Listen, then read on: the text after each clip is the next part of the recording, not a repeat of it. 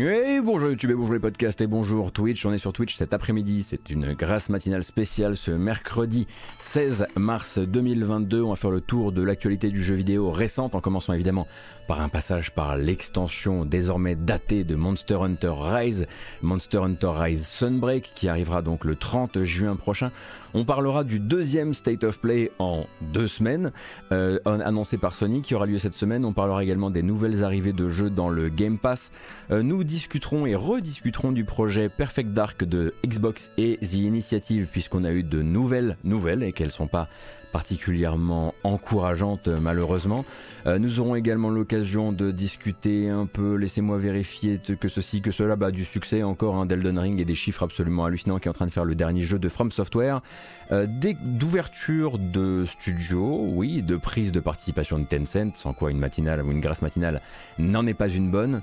Et puis on parlera également aussi bah, des dernières annonces, on regardera des bandes annonces, on, notera des dates euh, pour les sorties à venir. Et donc comme je le disais, on commence avec Monster Hunter Rise Sunbreak, l'extension, grosse extension, payante évidemment hein, pour Monster Hunter Rise, euh, qui aura la spécificité, elle, de sortir de manière conjointe sur Switch et sur les deux versions, donc Switch et PC, euh, le 30 juin prochain avec une bande-annonce dédiée qui a été diffusée récemment par, dans l'événement de Capcom qui avait lieu lundi, je crois, un truc comme ça.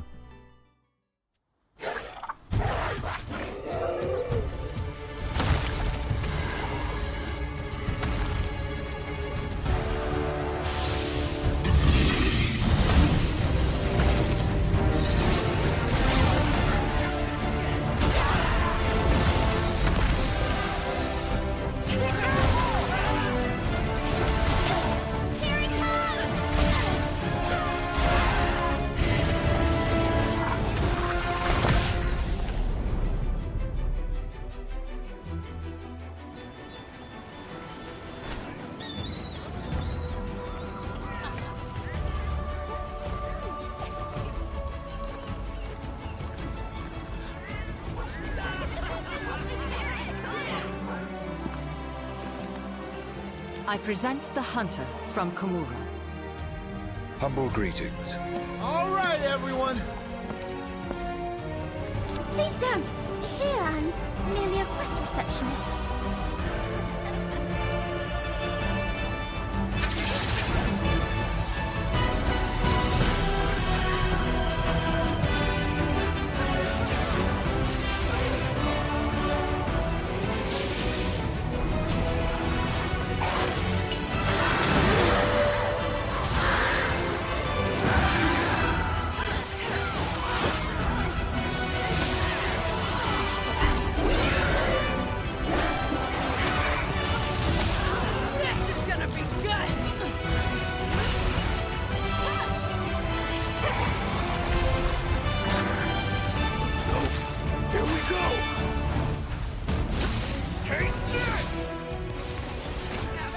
Alors ce Monster Hunter Rise Sunbreak qu'on nous présente évidemment là avec la version PC, hein, vous l'aurez compris sur le trailer, rien que d'un point de vue de la définition, même si ça reste effectivement un beau jeu hein, pour la Switch, ça on le rappelle. Euh, sortie synchronisée le 30 juin prochain sur Switch et PC avec au programme donc un rang de chasseurs qui sera évidemment déplafonné pour l'occasion, de nouveaux monstres, de nouveaux équipements, des techniques de philoptère absolument inédites et une donc toute nouvelle zone, cette fois-ci un peu moins inspirée du Japon et un peu plus inspirée de l'Europe, autant d'un point de vue du paysage que d'un point de vue des personnages et de l'architecture, avec cette nouvelle ville donc de El Gado qui sera euh, votre hub central à partir duquel vous allez, euh, mais vous allez pouvoir mener vos différentes quêtes. Vous pouvez suivre intégralement. C'est vrai que j'ai coupé la fin, ça ne se fait pas. On revient tout de suite. J'arrive. Voilà. Ça va mieux. Ah voilà, l'édition de luxe. C'était important. Ça, voilà, les chiens. Achetez.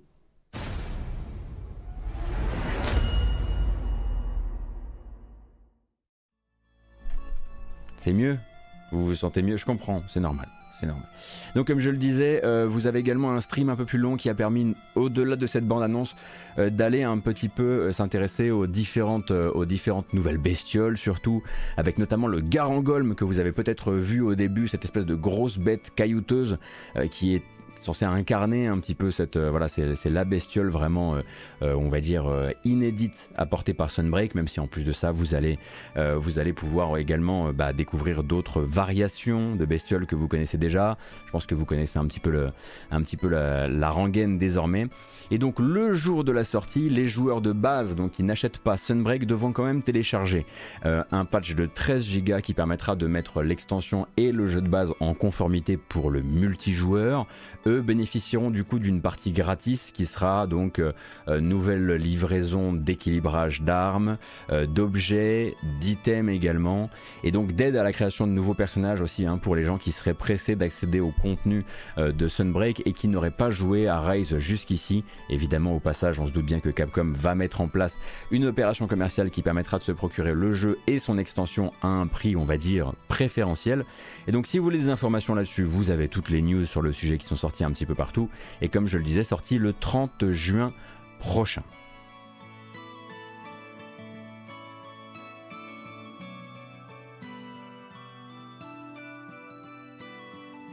Excusez-moi, j'ai failli me, me brûler avec mon kawa. Comme d'habitude, merci Getz85, merci Fridu, merci Duden Toast pour votre soutien à la chaîne, ça fait extrêmement plaisir.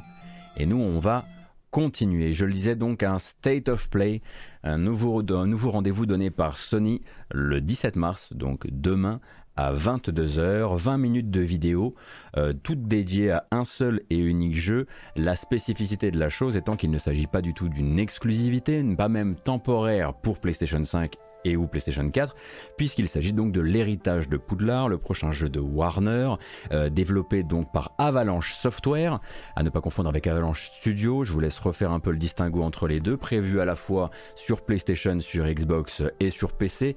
On l'attendait à la base en 2021, mais par une, glissante, une glissade pardon, euh, assez connue euh, de beaucoup de projets 2020-2021, il est désormais prévu pour cette année, et on le sait désormais même espéré hein, par son éditeur euh, euh, pour cette année, bah, ne serait-ce que parce qu'il faut également coller au reste du marketing de la licence, ne serait-ce que la sortie du troisième film, Les Animaux Fantastiques, qui lui est, qui elle est prévue normalement pour le mois d'avril, si je dis pas de bêtises, la sortie du, euh, du, du, film, pardon. Alors évidemment, il reste là-dedans, hein, dans cette annonce, la question du comment ça va se passer. A priori, donc 20 minutes de State of Play, donc 14 minutes entièrement dédiées à du gameplay et donc à la véritable présentation de ce gameplay en monde, ouvert dans la zone ouverte de Poudlard. Euh, et a priori donc tout ça capturé sur PS5 c'est ce qui nous est euh, proposé c'est ce qui nous est promis pour demain soir. Évidemment aussi il reste la question des alignements de planètes entre les prises de parole de Joanne Rowling et les annonces du studio hein, dont on comprend en fait qu'ils ne partagent pas du tout les mêmes visions et qu'ils ont plusieurs fois cherché à se distancier au maximum des opinions de la romancière. Mais comme, le dit très bien le journaliste Imran Khan du site Fanbyte, au rythme où vont les choses, c'est de plus en plus difficile de trouver un timing qui ne soit pas entaché en partie par une dernière de ces sorties provocantes. Euh, donc forcément, à un moment, ils se sont juste dit, euh, voilà, on va communiquer, on va communiquer quoi. Donc ce sera euh, demain soir en live sur les réseaux streaming pardon de PlayStation. Alors j'y serai pas à titre perso parce que j'aime bien couvrir les state of play, notamment quand il est question de surprise. Mais bon, là, on pourra juste rattraper la vidéo de notre côté et puis on en parlera vendredi en l'occurrence. Puis en plus de ça, moi j'ai encore un rendez-vous avec le Batman à prendre et j'ai déjà euh, annulé un rendez-vous avec le Batman la semaine précédente euh, pour euh, voir le State of Play de la semaine dernière. À un moment, on va quand même se calmer, se calmer gentiment. Quoi. Voilà, donc ça c'était pour le State of Play de demain soir. Ensuite, oula, on va vite là. Le Game Pass. Non mais c'est bon, on va prendre le temps sur le Game Pass. On va pouvoir un petit peu, on va pouvoir un petit peu deviser ensemble. On, deviser ensemble? Oui, oui, deviser ensemble. Les, prochaines, sorties du Game Pass, les voici, avec des noms qu'on connaît plutôt euh, bien hein, et des noms qu'on attendait même euh, peut-être. Je vous rappelle donc que le 17 mars, demain sortira Shredders, donc le jeu de snowboard de Foam Punch, studio à la fois basé euh, en Finlande et en Belgique, si je dis pas de bêtises. Qui arrive donc sur le Game Pass euh, PC mais aussi console ainsi qu'en cloud. Euh, vous avez le donjon de Naelbuck euh, qui lui sortira également demain, mais donc celui-ci en l'occurrence on le connaît déjà, c'est la version, c'est la Chicken Edition, donc l'édition poulet. J'imagine que ça inclut les patchs qui sont sortis, qui sont sortis derrière. Vous aurez le 22 mars Tainted Grail Conquest, qui est un jeu qui en l'occurrence moi je n'ai jamais essayé, mais il me semble que c'est les légendes arthuriennes revues et corrigées façon gothique avec du tactical. Euh, Zero Escape, The Nonary Games, bon bah là, euh, voilà, je laisse les, les, Nonaros sur le chat expliquer un petit peu aux autres en quoi ça a un intérêt très fort à partir du 22 mars sur cloud, console et PC. Et donc moi, l'un de ceux que j'attends le plus, et peut-être l'un de ceux que vous connaissez le moins, euh, c'est Norco. Donc Norco qui sera sur le Game Pass PC à partir du 24 mars. Alors Norco, qu'est-ce que c'est? Norco, il s'agit en l'occurrence d'un point and click euh, qui est dont vous avez une démo disponible actuellement sur Steam euh, et qui vous propose en gros une aventure euh, qui s'inscrit dans, dans, le mouvement américain du Southern Gothic. Donc Angel Heart par exemple, pour citer un film qui s'y inscrit plutôt bien. Donc vraiment plutôt le sud des États-Unis avec euh, du, de l'épouvante, de l'épouvantable, euh, également peut-être euh, du, du, mystique. et donc un jeu que j'attends très très fort. Mais bon, faut aimer les point and click. Hein. Après, c'est c'est un genre à part et c'est aussi pour ça qu'il n'est pour l'instant disponible que sur le Game Pass PC.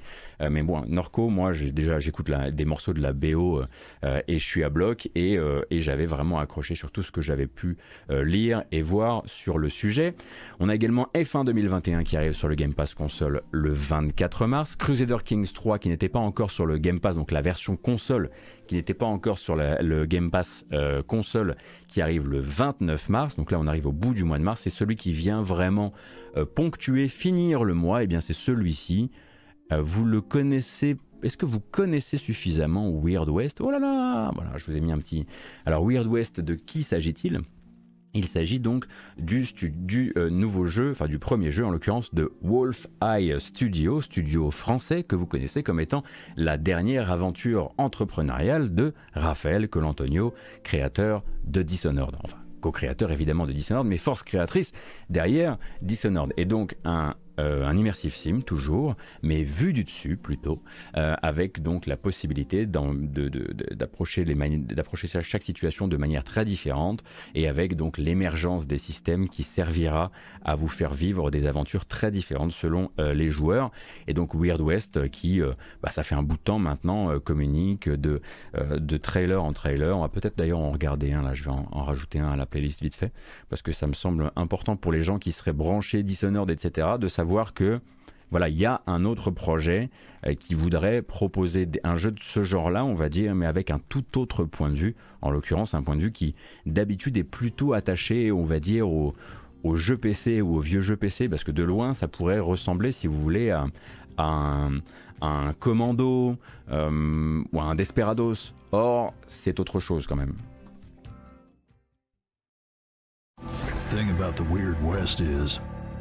It ain't kind. Flesh eaters. Took your husband. Killed your son cold. Time to dig up them shooting irons. The town. Flesh eaters were here. Time for some persuasion.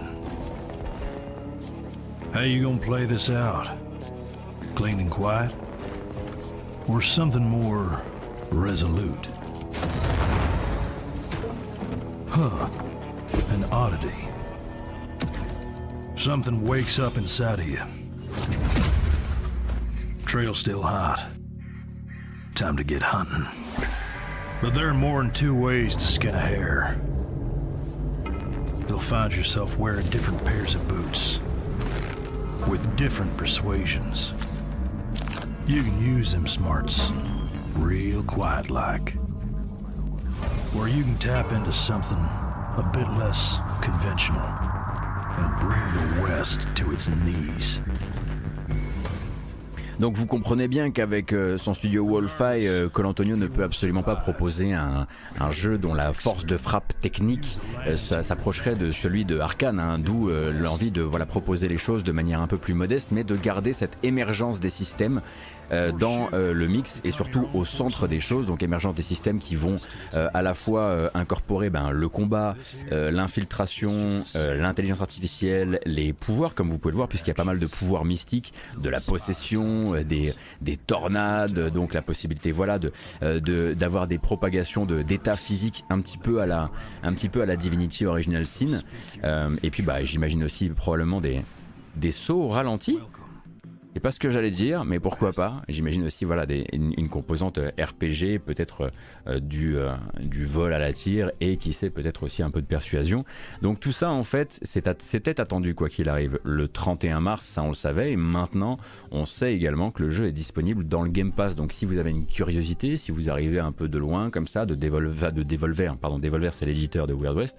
Si vous avez, simplement une curiosité parce que bah, vous êtes passé quand même par Dishonored et que ça a un peu marqué votre parcours de joueur ou de joueuse, hop, eh ben justement, on arrive sur le grand instant. Euh, la curiosité, ça tombe bien dans le Game Pass. Ça y est, j'ai pris mon chèque chez Microsoft. Euh, catching. Donc ça c'est pour les jeux qui entrent dans le Game Pass d'ici la fin du mois de mars. C'est marrant parce que ça a été euh, énormément, cette liste de jeux a énormément été pointée du doigt ces dernières heures à base de ouais il y a rien de bien dedans. Euh, sous prétexte qu'en fait il n'y a pas un monstre qui arrive dedans, euh, type euh, bah, au début du mois de mars, au début du, mois de février, au milieu du mois de février, on avait eu, on avait eu, je vais y arriver, les Gardiens de la Galaxie de Square Enix. et là effectivement les gens sont là, ouais mais Shredders, on sait pas qui c'est parce que bon c'est une nouvelle licence. On aura l'occasion de parler de Shredders très très très bientôt. ouais, Norco, je sais pas qui c'est. bon, F1 2021, c'est pas vraiment nouveau. Crusader Kings 3, c'est pas vraiment nouveau je trouve quand même euh, que c'est pas mal quoi. C'est pas mal du tout. En plus un Weird West derrière, je vois vraiment pas où est le problème. Bah ouais, les Gardiens de la Galaxie, euh, c'est Chéro euh, Von et c'est quoi qu'il arrive, malgré un succès commercial en demi-teinte, une, une des bonnes surprises du triple A solo de l'an dernier quoi, avec des défauts mais une des bonnes surprises du, du AAA euh, de l'an dernier. Et plus j'y pense, et plus je, trouve que euh, même moi, hein, en, amont de la sortie du jeu, j'ai été extrêmement critique sans savoir. Et c'est un triple A, donc quoi qu'il arrive, au niveau du budget, la question ne se pose pas.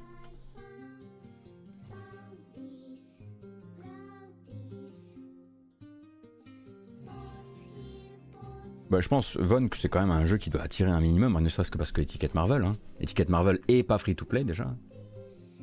Euh, mais en tout cas, cette liste, voilà, moi je la trouve très très chouette. Alors, à noter également que à liste, donc à chaque liste d'entrée dans le service Game Pass, vous avez une liste de jeux à sortir du Game Pass.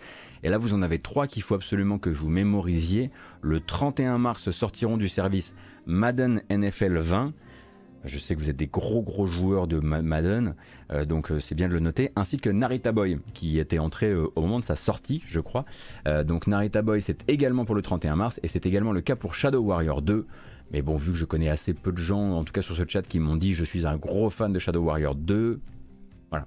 Et le 11 avril, un petit peu plus loin, c'est une, pléthore de contenus Destiny 2 qui s'en iront du Game Pass, à savoir Au-delà de la lumière, Bastion des ombres et Renégat.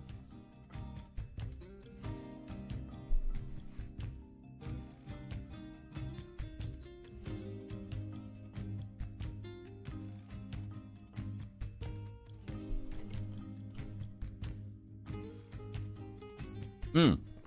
C'est vrai que j'ai oublié en fait que dans cette liste de jeux du Game Pass pour la fin du mois de mars, ça, me, ça me tue. Vraiment, Elden Ring m'a mis genre deux semaines dans la vue.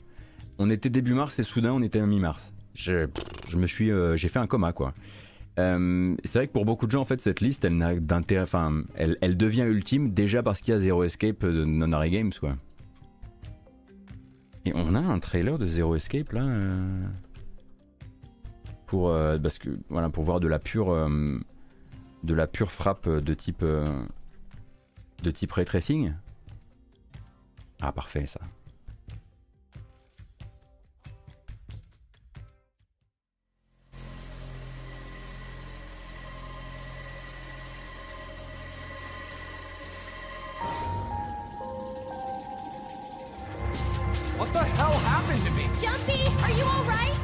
What are you two doing? Come on, aren't you coming? What do you mean to do to us? Try using your brain.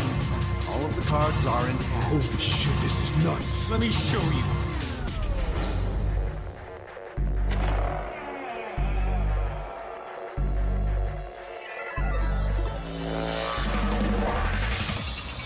How are you feeling? I am Zero the Third,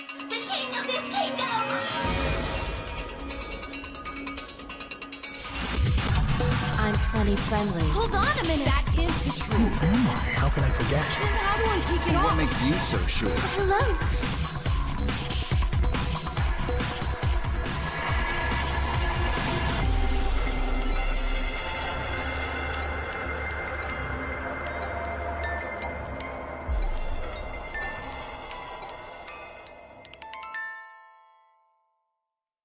Vous avez eu la vidéo en tout petit.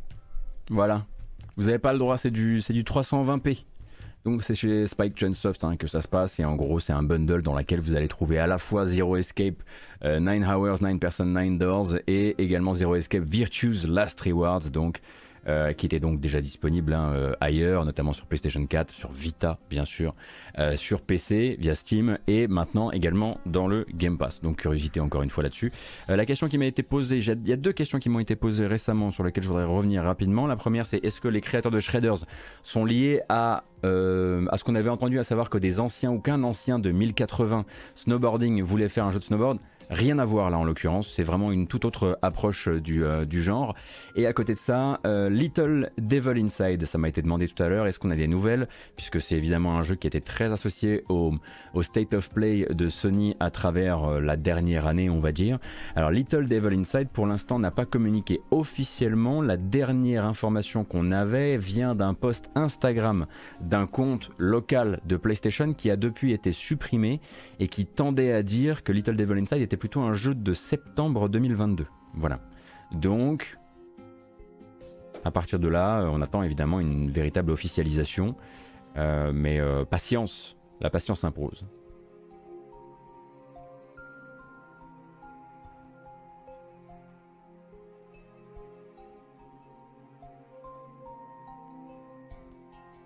Donc voilà pour le Game Pass.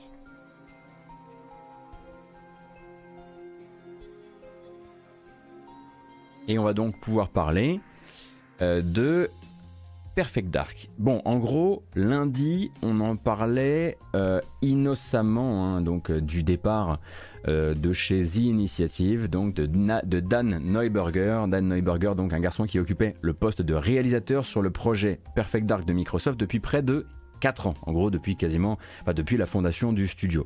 Donc on en parlait innocemment comme sans savoir en fait que cette première information allait faire assez vite domino pour en révéler d'autres. Et là, c'est le site britannique VGC Video Games Chronicles qui est à la manœuvre et qui relate en fait les confessions de plusieurs ex-membres de cette équipe, en même temps qu'une série d'enquêtes qu'eux ont menées en croisant notamment des fiches LinkedIn, ce qui peut parfois aider à comprendre beaucoup de choses. Alors d'abord, un petit rappel de ce qu'on savait, The Initiative, donc c'est quoi? C'est l'espèce de méga studio monté par Microsoft en 2018 alors, offici- officialisé pardon, en 2018, dans le but de travailler sur ce qu'ils appelaient le futur du jeu d'action-aventure moderne. Ils, ils mani- manipulaient à l'époque un peu maladroitement le, titre de, enfin l'indicatif de quadruple A, donc plus gros budget encore que triple A, et donc avec une approche très vétéran des choses, une équipe centrale composée de développeurs chevronnés venus euh, de chez Naughty Dog, de chez Santa Monica Studio, de chez Insomniac, de chez Infinity Ward, et comme c'était le cas pour Dan, Neuberger qui vient de quitter le studio, de Crystal Dynamics également. Et donc depuis quelques mois, on savait qu'il travaillait sur un retour de la licence Perfect Dark. Retour de la licence qui pour l'instant n'a pas eu d'autres teasers que ce qu'on avait pu voir lors euh, d'un E3, je crois, ou d'un Game Awards. Non, les Game Awards 2020 euh, de Microsoft, et ça donnait ça. Ce qui en gros n'est absolument pas un jeu.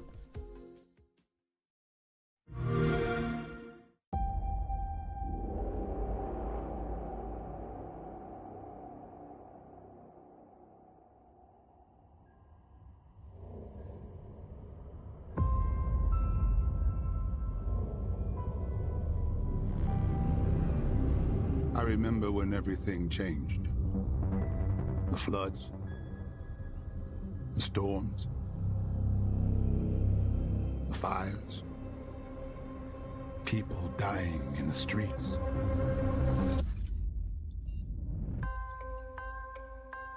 The corporations gave us solutions. A better world.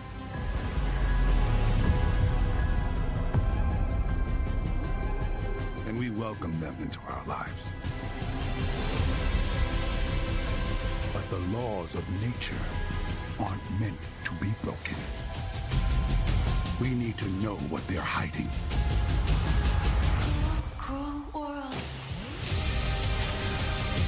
Donc comme vous pouvez le voir, il s'agissait simplement d'une sorte de note d'intention de ce que pourrait être Perfect Dark avec des pistolets futuristes, des drones, des super laboratoires. Bref, c'est Perfect Dark. Hein. Les aventures de Joanna Dark, c'est littéralement euh, James Bond dans le futur, à peu de choses près, avec peut-être aussi des aliens et des mutants. Bref. Moi j'aime beaucoup Perfect Dark mais je n'ai connu finalement que le premier épisode. Donc je n'ai pas connu non plus la première déchéance euh, de la série. Bref, toujours est-il que The Initiative travaillait officiellement là-dessus et ce depuis un certain temps euh, maintenant. Euh, et donc euh, c'est voilà, il y avait, c'était le projet, ça devait bien se passer, mais en gros il y aurait un, un gros mais. On va dire ça comme ça. déjà, les départs rendus publics du directeur du design en février 2021, l'an dernier, et puis le mois dernier, février 2022, du réalisateur du jeu. Euh, puis depuis, comme je le disais, ces fameuses indiscrétions de Video Games Chronicles et d'Andy Robinson, qui peignent un tableau assez inquiétant quand même et malheureusement un peu typique de certaines des difficultés que rencontrent certains Xbox Game Studios. Pas tous, mais certains. Donc selon, selon le journaliste Andy Robinson, ce serait désormais plus de la moitié de l'équipe fondatrice du studio qui aurait pris la tangente au cours des 12 seuls derniers mois. Sur un total de 34 membres qui étaient présents lors du lancement du studio, il n'en resterait donc plus qu'un tout petit morceau, avec pas toujours des remplacements pour chaque départ, ce qui va nous donner donc une liste qui, visuellement sur le site de VGC, euh, fait quand même un petit peu peur, c'est vrai. Donc voilà la liste, vous avez l'article. Et donc vous avez cette liste de développeurs qui commence ici et qui voilà raye chaque personne qui ne fait plus partie de l'équipe désormais. Donc ça concerne aussi bien le pôle design que le pôle euh, de, de, des auteurs. Euh, au niveau des programmeurs, c'est la même chose. Au niveau de la prod, c'est la même chose. Les artistes, on n'en parle même pas. Quand je vous dis que c'est plus de la moitié euh, donc de cette équipe de base qui est qui n'est plus dans le projet, c'est pas pour rire quoi. Et du coup VGC s'est dit ok je tiens un truc, il faut que je creuse de ce côté-là et donc ils intéressés un petit peu à ce qui se passait euh, du côté du studio, en interrogeant donc d'anciens euh, développeurs et puis en croisant aussi des informations, comme je le disais, via LinkedIn, ce qui nous donne du coup un studio qui, à l'heure actuelle, alors qu'on l'imaginait être en lead sur le projet Perfect Dark, n'aurait actuellement qu'une cinquantaine de personnes à bord et aurait effectivement travaillé très fort hein, sur euh, la pré-production du jeu, mais n'est pas actuellement un studio qui est en capacité donc de développer ce jeu-là. Euh, et c'est simplement donc un studio fait de plein de vétérans, mais de plein de vétérans dont manifestement qui n'ont pas réussi, euh, par des trucs dont on m'a parlé, à créer une sorte de de cohésion d'équipe, de culture d'entreprise qui soit la leur et qui ne soit pas des reliquats euh, des cultures d'entreprise euh, issues, euh, issues d'autres, d'autres studios.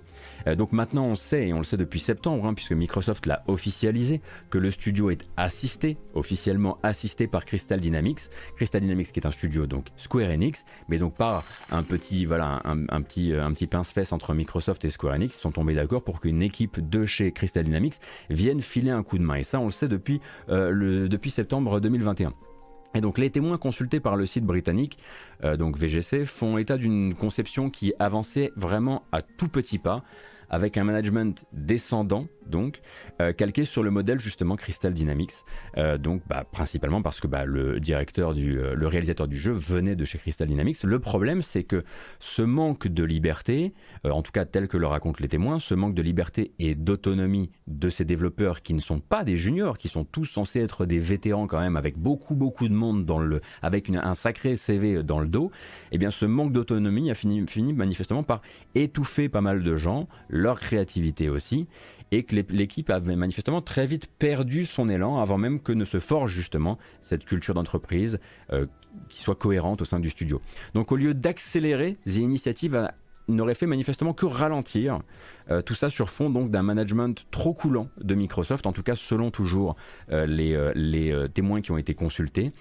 donc pour eux en fait, Microsoft ne s'est pas inquiété de ce manque d'homogénéité et même du manque d'une vision partagée au sein euh, des équipes, euh, même quand les départs ont commencé à se multiplier à partir donc euh, d'il y a grosso modo 12 mois, et d'où le fait qu'ils voilà, ils en, ils en remplaçaient qu'une partie manifestement.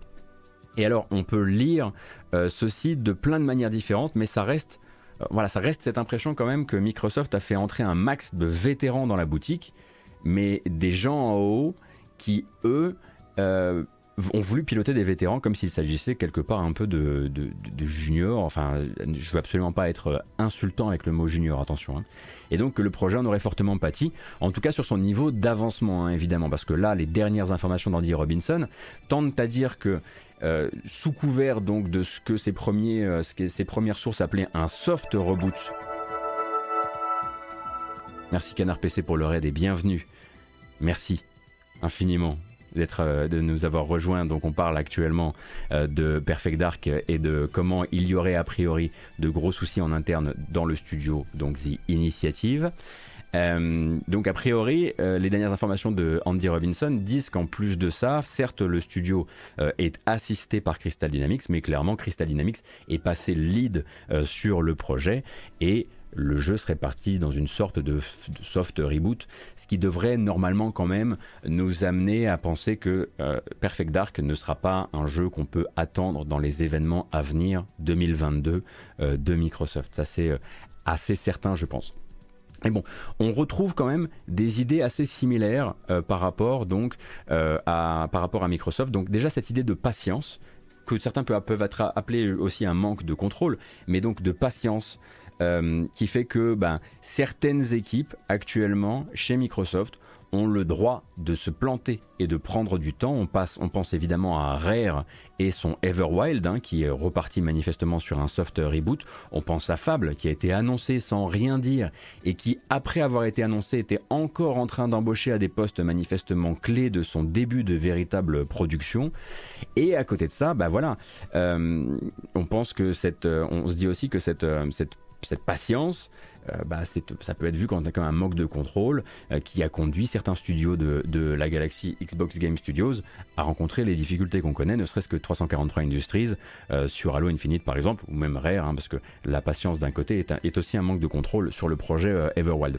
Et c'est donc très pratique quand on rachète des studios clés en main de se dire ok on va les laisser faire, ils savent faire quand on les laisse agir et qu'ils savent fonctionner, j'imagine qu'un modèle euh, de un modèle de fonctionnement comme ça actuellement pourrait probablement être Obsidian, où on sent que Microsoft a l'air d'avoir fait genre euh, vous avez prévu de continuer à faire ce que vous savez faire, fine, on en reparle quand ce sera l'heure d'en reparler. Bon ben voilà, il risque pas d'avoir à, changer beaucoup de choses. Là où c'est véritablement inquiétant, c'est que on parle là d'un éditeur qui une fois de plus dans, son, dans sa difficulté à contrôler ce qui se passe au niveau du management de ses studios, eh bien, a annoncé au tout début de l'année vouloir quand même avoir l'intention d'absorber un immense, un mastodonte véritablement avec Activision. Et Activision eh, qui va avoir désespérément besoin de changement. Euh, il va y avoir besoin d'un remaniement dans certaines équipes, dans certaines antennes. Peut-être qu'il va falloir donner de nouvelles directions créatives à d'autres équipes. Et là-dedans, il faudra pas du tout que Microsoft récupère juste le dossier et dise ben faites ce que vous savez faire, puisqu'il y a véritablement une culture d'entreprise à reprendre au sein d'Activision. Donc quand on entend parler de, problèmes vraiment de manque de contrôle euh, sur, les, euh, sur les antennes, euh, sur des projets comme The Initiative, moi ça me fait, j'avoue, beaucoup penser à ce qui se passera à terme quand Activision passera sous contrôle de Microsoft.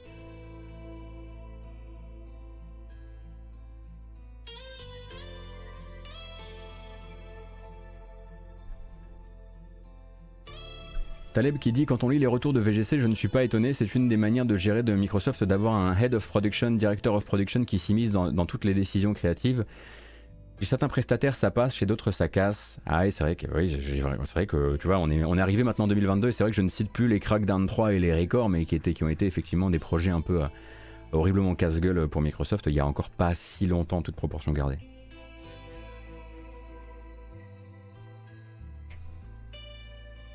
Donc à chaque fois, ça, on en revient un peu à la même chose. À chaque fois que des journalistes se, penchent un petit peu sur ce qui se passe dans la galaxie Xbox Game Studios, on voit que l'argent est là, grosso modo, que l'ambition de Microsoft et la confiance de Microsoft dans Xbox est là. Euh, la confiance semble centrale dans les head of studio, mais on en revient toujours à cette limite assez ténue entre confiance et manque de contrôle et manque donc de réaction, euh, quand euh, un développement euh, commencerait à, battre un peu de l'aile donc comme je le disais, ne vous attendez probablement pas à voir Perfect Dark faire des apparitions cette année dans les événements de Microsoft, d'autant que là avec cette première bordée de témoignages, il y a quand même de très grandes chances que Andy Robinson ou d'autres journalistes captent d'autres témoignages du genre qui viennent d'anciens de chez Initiative comme d'anciens de Crystal Dynamics si on comprend bien, là c'est Crystal Dynamics qui récupère le projet, et là où ça devient presque un peu, euh, comment dire, euh, ben, un peu ironique, c'est que Crystal Dynamics a un petit peu été mandaté pour venir les aider. Parce que bon c'est un studio qui a toujours été un peu cousin de Microsoft dans l'esprit et puis voilà de, l'époque de l'époque des, Tomb Raider euh, des Tomb Raider rebootés. Mais en plus de ça ils ont été amenés aussi parce que leur manière de travailler correspondait à celle du réalisateur. Et le réalisateur il vient de se tirer donc il y a un côté extrêmement bizarre maintenant où en fait Crystal Dynamics se retrouve ne, pourra pas répondre à un ancien de chez eux avec qui ils ont l'habitude de travailler. Donc quelque part, ça aurait pu être peut-être un autre studio quoi. Il y a 19 minutes de gameplay de la mage de Returnal qui viennent de tomber. Voir les tweets de Nibel. Merci beaucoup Koyanis. Ça, ça c'est ça c'est l'information. Ça c'est le plus important. Non, parce que Perfect Dark. Eh.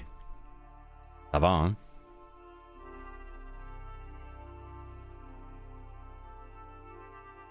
Merci beaucoup Blasphème pour le Prime et merci encore Canard PC pour le raid, ça fait extrêmement plaisir. Merci. Donc euh, bah maintenant on va guetter un petit peu tout ce, qui va se, tout ce qui va se raconter autour de Perfect Dark dans les temps à venir.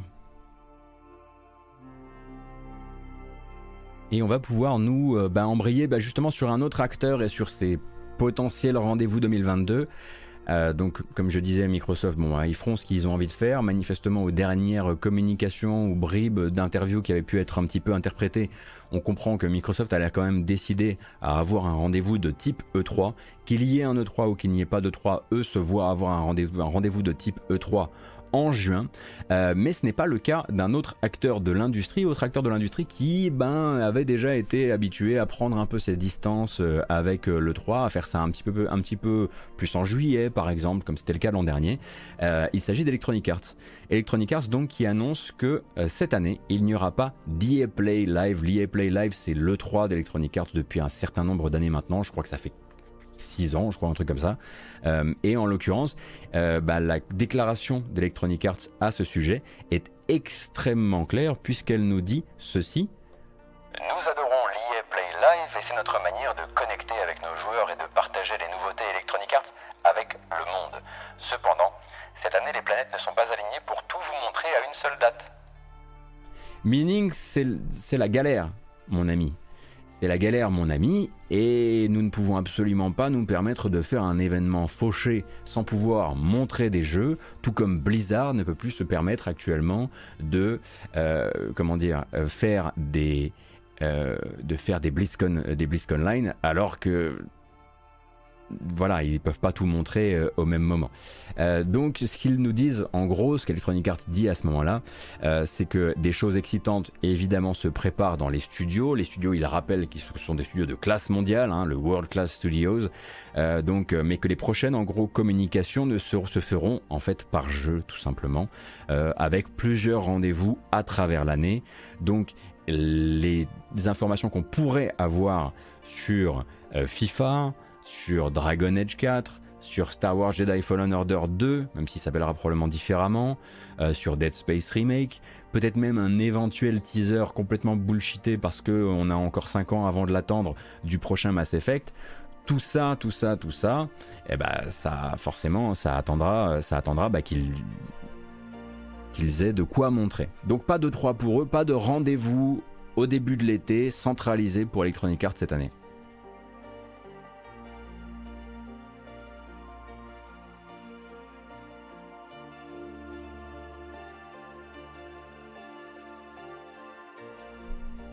Et pas de It Takes Three. bah si, mais ils l'annonceront de leur côté, quoi.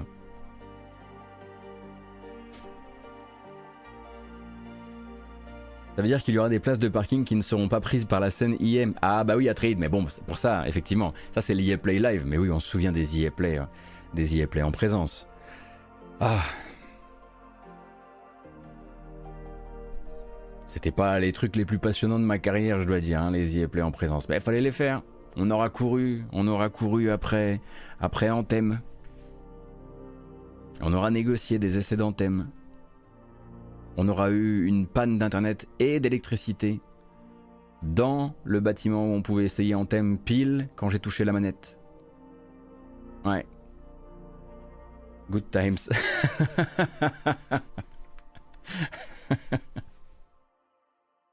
Euh, qu'est-ce que j'aimerais revoir du Dead Space? Euh, I Got Dosed, tu as des, euh, tu as des featurettes sur l'audio de Dead Space Remake qui sont sortis euh, très récemment que tu peux trouver sur YouTube.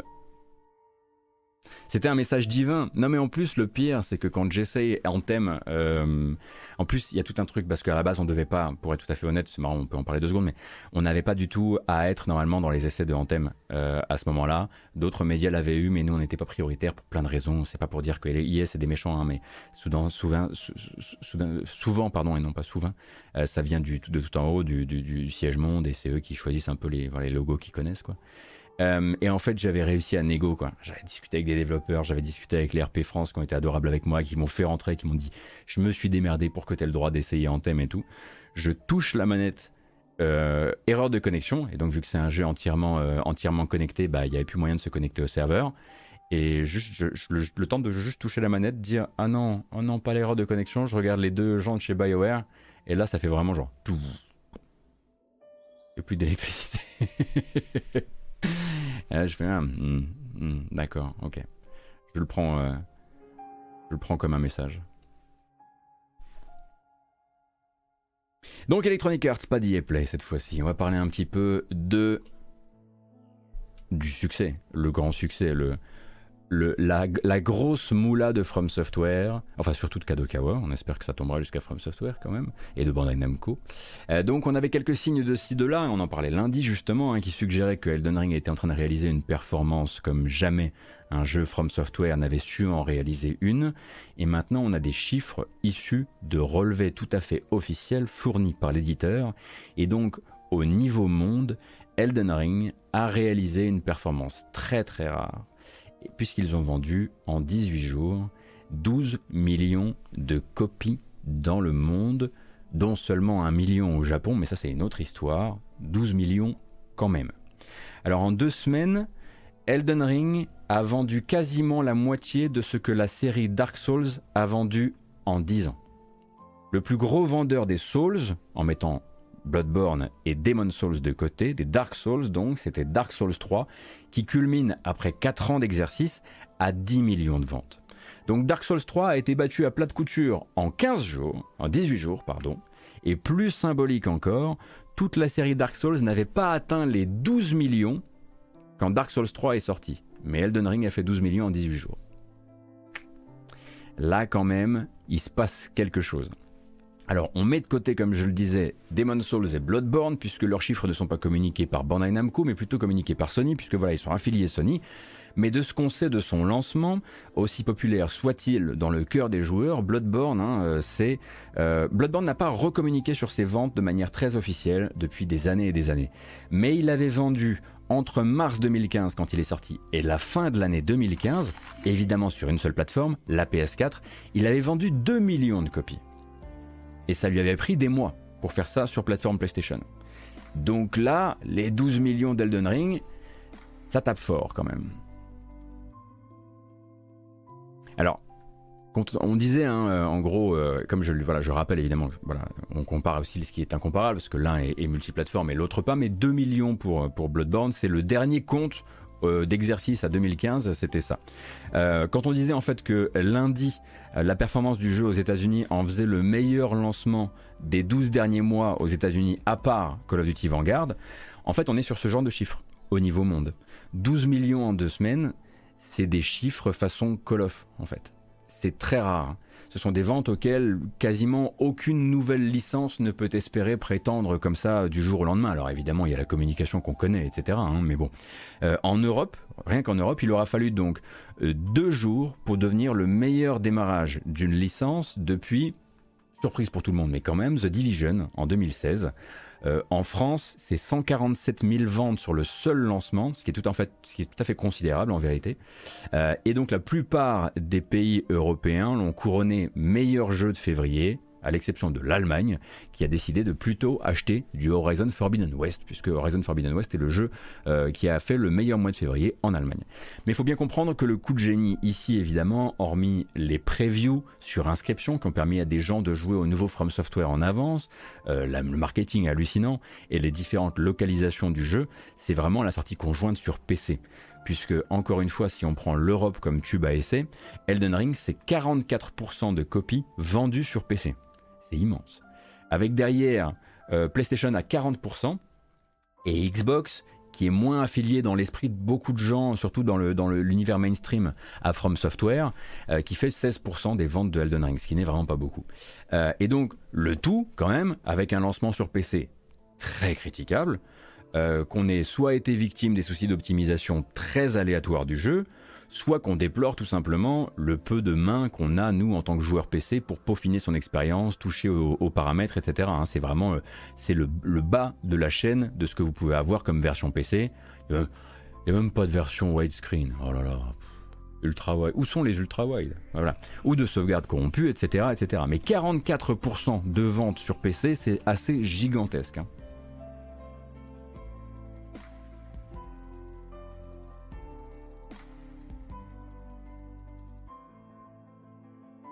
Et donc les prochaines étapes maintenant pour Bandai Namco, pour Kadokawa et pour From Software, c'est évidemment de capitaliser sur ce succès à mort. Euh, donc ils promettent déjà de poursuivre leurs efforts pour, ils appellent ça, étendre la marque au-delà des limites du jeu. Euh, et je cite, dans le quotidien de chacun. Ça, je sais pas trop ce que ça veut dire, mais Bandai Namco, ça veut très probablement dire aimez-vous les goodies Car j'adore les goodies, ou un truc dans le genre. Et ça peut aussi vouloir tout et rien dire, mais on a la quasi-certitude, puisque c'est aussi un peu l'habitude chez From Software, qu'il y a déjà du DLC en travail. C'est un peu la norme hein, euh, de leur sortie précédente.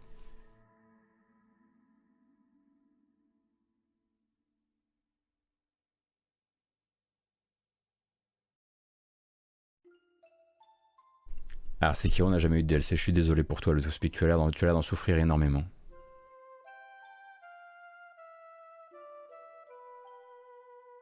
Alors évidemment, la question que beaucoup se posent, c'est est-ce qu'on peut véritablement utiliser des phrases comme c'est le meilleur démarrage d'une nouvelle licence, puisque pour eux c'est pas vraiment une nouvelle licence et qu'il y a écrit Dark Souls partout Oui mais non.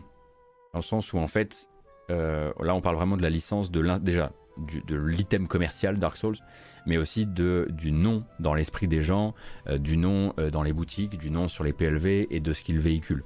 Euh, Elden Ring, chez le commun des mortels, n'est pas forcément associé à Dar- à Dark Souls parce que beaucoup ont découvert très probablement From Software avec, avec Elden Ring en disant Ah oui, avant ils, jouaient, ils faisaient les Dark Souls, non, c'était pas les trucs un peu trop difficiles là où il y, a ton- cousin qui y joue tout le temps. Donc voilà, oui, c'est une nouvelle licence, même si elle est effectivement extrêmement composite et composée d'un certain nombre de jeux Souls qui ont fourni tous leurs assets à ce, nouvel, à ce nouveau jeu, il n'en reste pas moins que c'est une nouvelle licence. J'ai juste très peur qu'il ne fasse que des open world maintenant. Bah, J-Pie, moi j'en parlais un petit peu, là j'avais eu l'occasion d'en, parler euh, plus d'une fois et, et euh, à mon sens en fait c'est pas faisable. En fait j'ai peur pour eux, pour être tout à fait honnête. J'y connais rien. Alors je vais, voilà, je vais commencer, on va, voilà, on va commencer avec un, on va, préfixer tout ça. Je n'y connais rien, je connais très mal From Software, vous vous en doutez bien. Or j'ai quand même un peu peur pour eux parce que pour faire un jeu comme celui-ci, dont on pourrait juger qu'il est beaucoup trop grand, euh, ou beaucoup trop euh, euh, long, il a fallu en fait aller prendre toute la bibliothèque de ce qui avait été fabriqué ou presque, en tout cas une très très grosse partie de tout ça, pour fabriquer ce jeu-là. Donc il a fallu en fait faire ses économies d'échelle en allant chercher ici euh, pour aller là.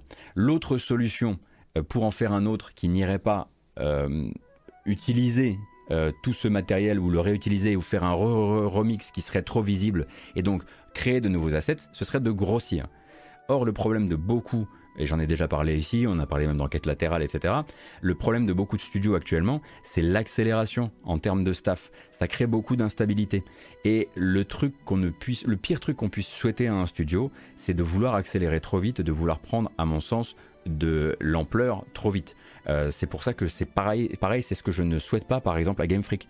Euh, et c'est ce que je n'aurais pas souhaité par exemple bah, pour euh, CD Projekt à l'époque où ils ont dû prendre une ampleur hallucinante en une année seulement pour pouvoir commencer véritablement la production de, Cyberpunk 2077. Parce que c'est ça en fait, c'est ça qui fait exploser les visions, c'est ça qui, fait, qui crée beaucoup beaucoup de désordre au, travail et de, comment dire, et de malaise au travail. Parce que en fait, juste euh, faire grandir un studio, c'est un travail en soi. Ça mériterait presque quelque part de mettre les projets en hiatus pendant ce temps-là, de restabiliser un studio une fois qu'il a doublé et triplé de taille.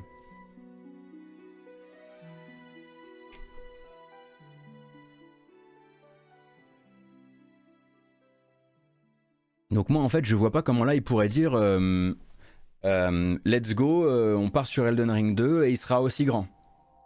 Pour moi, la raison voudrait qu'on dise on va faire Elden Ring 2, mais comprenez bien que là, il va falloir qu'on. Voilà, on est parti sur. Officiellement, la phrase serait on est parti sur un tout nouvel univers, euh, il y a beaucoup de choses à recréer, euh, le jeu sera peut-être moins grand, ou genre de choses. C'est pas difficile de faire moins grand que Elden Ring. Le jeu est immense, il y a trois jeux dans le jeu. La moitié du temps, tu ouvres une porte, tu regardes, tu fais oh, non, je suis désolé, il faut que, je pose des vacances pour le terminer, quoi. Euh, mais effectivement, vu qu'ils ont, en fait, vu qu'ils, on en a l'impression qu'ils ont vraiment puisé tout ce qu'il y avait dans la, dans la bibliothèque et qu'ils ont tout mis dans le même jeu, maintenant ma question c'est qu'est-ce que vous allez faire? The French YouTuber Gotos announced Elden Ring 2. Mais ce qui est sûr, c'est que maintenant, le nom Elden Ring, euh, la licence Elden Ring, s'ils veulent continuer à faire, du, à faire de la caillasse, euh, là, et s'ils veulent capitaliser sur un truc, c'est certainement ce nom qui vend du 12 millions en 18 jours, ouais, c'est sûr. C'est pas sûr que vous réentendiez le, le mot Dark Souls de sitôt, quoi. c'est vrai.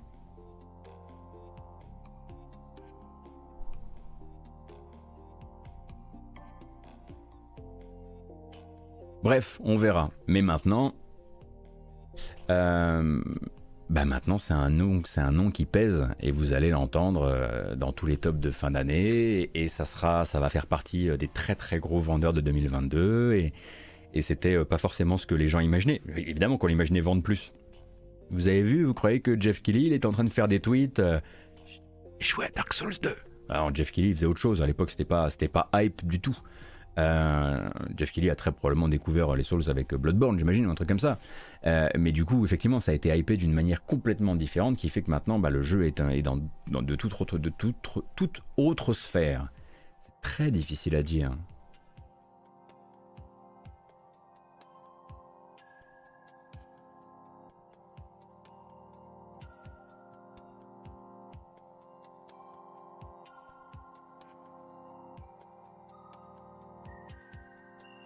Bah, c'est ça la question, Max. C'est euh, est-ce que, que, veut faire le studio? Est-ce qu'ils veulent améliorer les conditions? Si, si, problème de conditions il y a, je suis obligé de dire ça parce qu'on a vu que des bribes d'eux. Euh, ou est-ce qu'ils veulent accélérer? Et à quel point ils veulent accélérer, etc., etc. Bref, je vous laisse avec ces infos. De toute façon, l'important c'est vraiment le, c'est vraiment le choc, le choc financier qui est en train de, à mon avis, ça doit sabler le champagne et non pas sabrer le champagne actuellement chez Bandai Namco. Euh, et, chez, euh, et chez Kadokawa.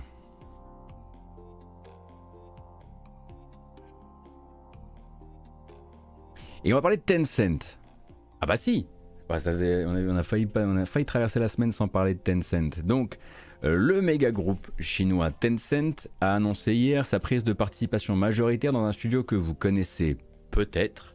Il s'agit de Tequila Works. Attention, à ne pas confondre avec Tango Gameworks. Gameworks, pardon, parce que c'est pas la même chose. Donc Tango, c'est le studio japonais qui va sortir Ghostwire Tokyo, bientôt là, fin mars. Et Tequila, on les a vus aux commandes de Rime, de Guilt et également en co-création sur The Sexy Brutal, un jeu que vous devez faire, faites The Sexy Brutal. Bref. Et il travaille là actuellement euh, pour le compte de Riot, justement, également possédé par Tencent, sur Song of Nunu. Song of Nunu, sous-titre League of Legends Story. Souvenez-vous peut-être de cette suite de projets qui ont été commandés par euh, Riot, par ce qu'ils appellent la Riot Forge, je crois, et qui donc propose à des développeurs indépendants de fabriquer des jeux dans l'univers de LoL, dans l'univers de League of Legends, sur les personnages de League of Legends, mais avec d'autres gameplays, d'autres, d'autres scopes euh, et ce genre de choses. Song of New, ça ressemble à ça, euh, même si bon, bah, c'est un, un carnet de développeurs, donc il n'y a pas que des images de jeux.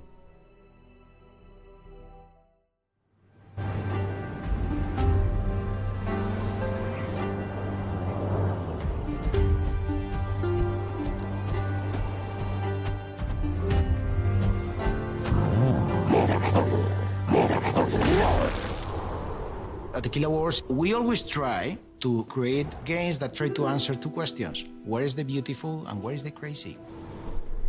The world of Runeterra is populated by hundreds of mighty heroes. Donc vous avez vu Nounou hein, en l'occurrence, puisque c'est un jeu qui lui sera euh, entièrement euh, dédié euh, et qui sortira, qui sera, qui est en préparation actuellement en Espagne chez Tequila Works.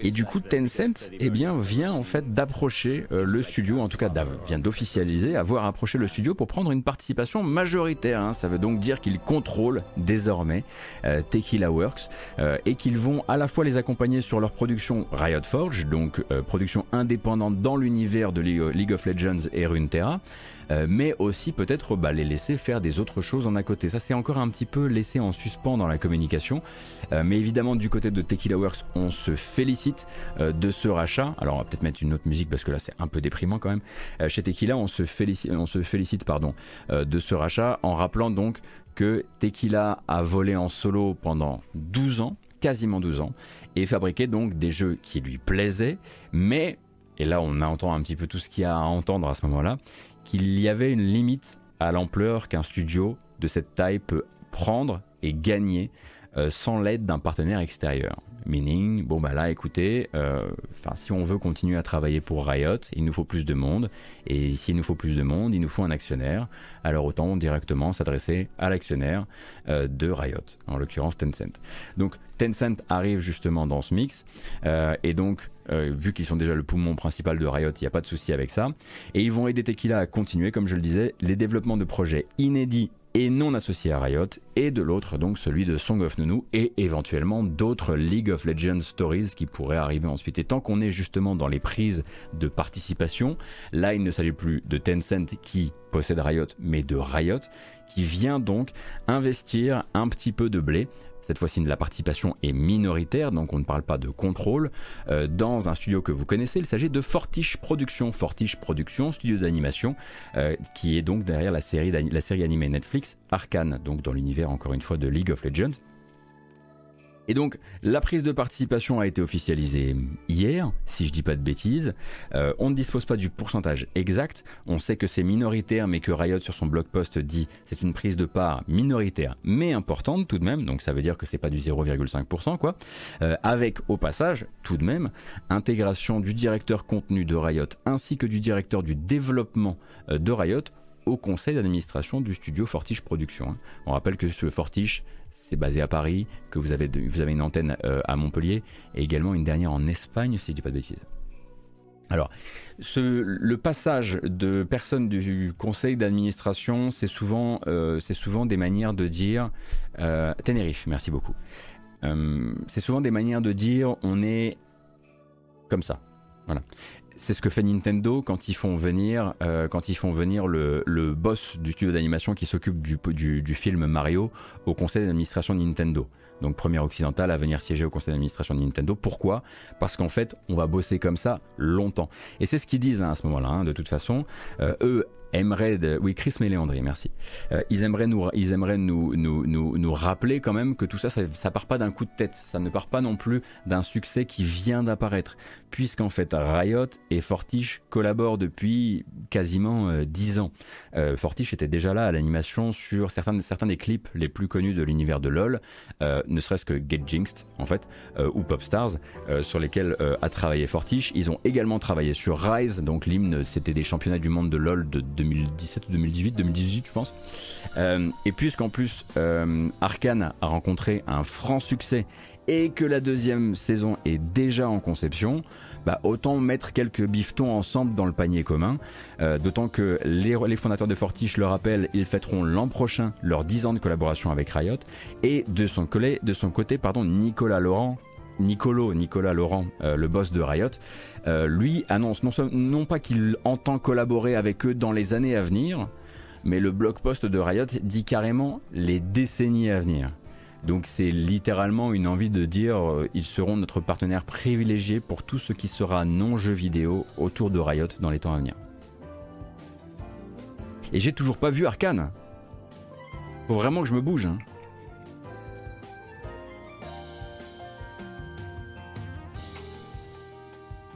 Bah oui, je sais. Je sais, je sais. Toujours pas, toujours pas.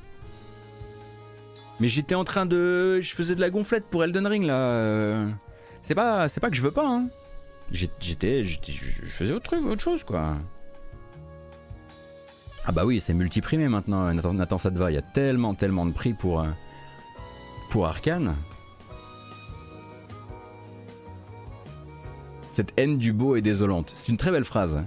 On va garder ça. Cette haine du beau est désolante. Et puis ça, en plus, ça, décrit un petit peu vraiment mes 6 ans dans la presse. Merci beaucoup Harald, Harald Eldritch. Je la note.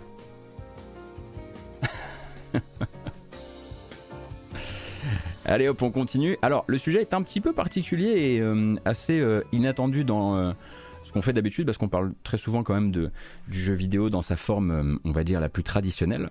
Euh, mais euh, donc on va parler de Deep Well. Deep Well, D-E-E-P. W-E-2-L, Deep Well. Donc une structure d'édition de jeux vidéo d'un genre assez nouveau.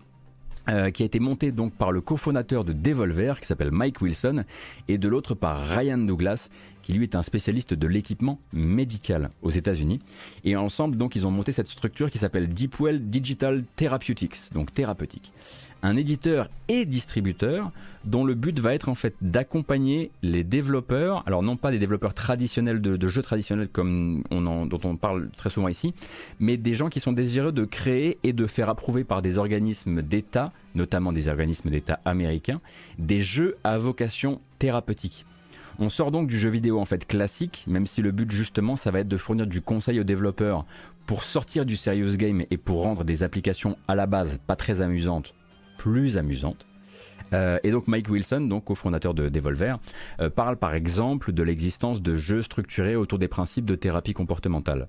Euh, mais on peut citer par exemple Endeavor RX, qui est donc un jeu qui c'est une application qui va gamifier le traitement autour des troubles de l'attention sur euh, le site Game Developer, il rappelle aussi l'existence, bon le jeu n'est jamais allé au bout finalement, euh, Ubisoft travaillait avec une société donc spécialisée dans cette problématique euh, sur un jeu qui devait permettre normalement d'aider à traiter certains troubles de la vision comme l'amblyopie. Et donc voilà, ce genre d'application là.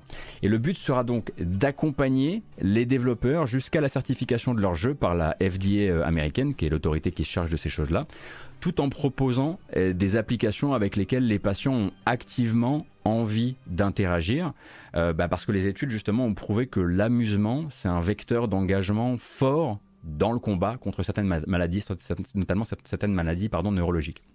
Et donc, si le sujet vous intéresse, donc l'entreprise s'appelle Deepwell, et comme très souvent avec ce genre d'annonce un petit peu en marge de ce que fait l'industrie, vous avez énormément actuellement d'interviews euh, qui ont été faites par différents médias, euh, notamment de Mike Wilson. Donc c'est évidemment pas là où on imaginait le cofondateur de Devolver, euh, mais comme quoi tout est, tout est possible.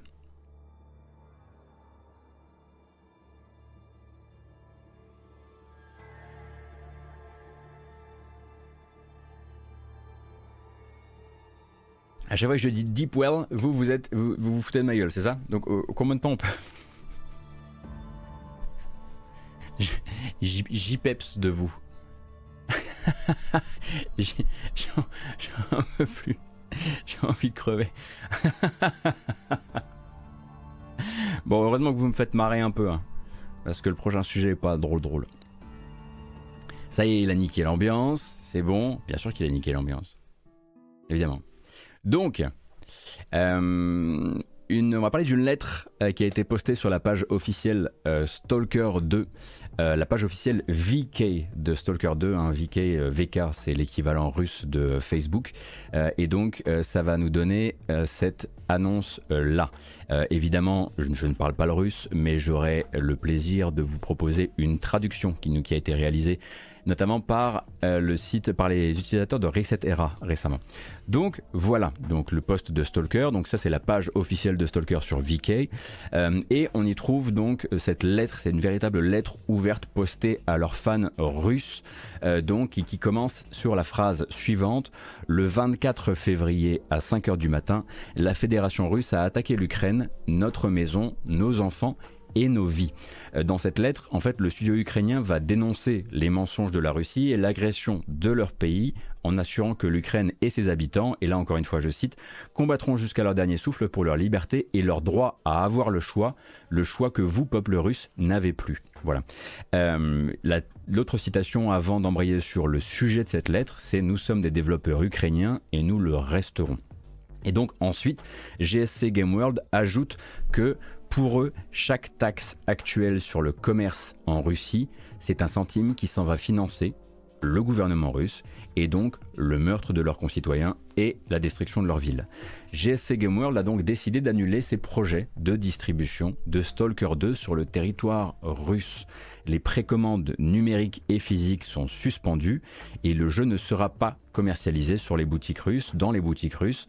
Les précommandes dématérialisées qui ont été réalisées jusqu'ici seront honorées parce qu'on ne peut très probablement pas euh, les annuler, mais les versions physiques pour lesquelles le studio invite ses fans en Russie à demander un remboursement en fait. Hein. Si vous avez une précommande russe, euh, enfin si vous êtes russe et que vous avez une, précommande physique, ça ne pourra pas être honoré, ils ne livreront pas le jeu en Russie et ils leur disent grosso modo, contactez-nous, on vous fait un refund.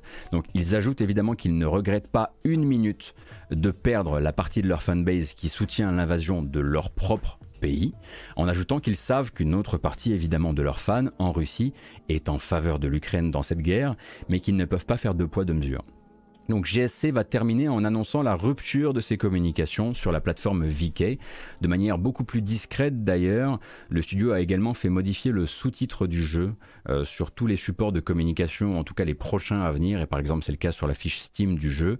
Euh, vous le remarquerez bien assez tôt, hein, Stalker 2 Art of Chernobyl s'appelle désormais Stalker 2 Art of Chernobyl.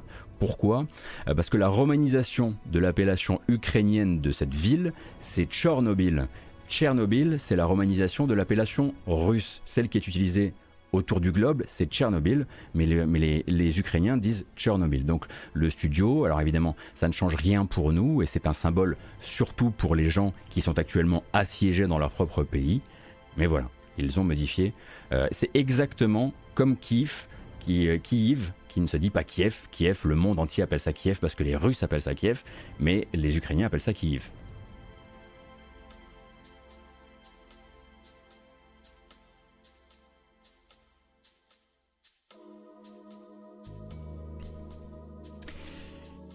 Et donc en fait, là la question c'est pas de ne sacrifier, absolument pas de sacrifier un peuple, etc. Imaginez-vous deux secondes, je, vois sur le chat quelqu'un qui, parle de sacrifier un peuple, etc.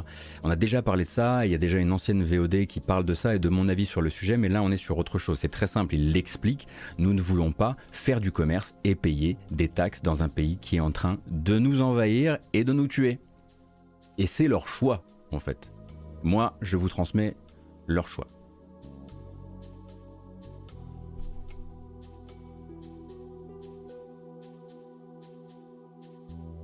Et je trouve ça assez logique.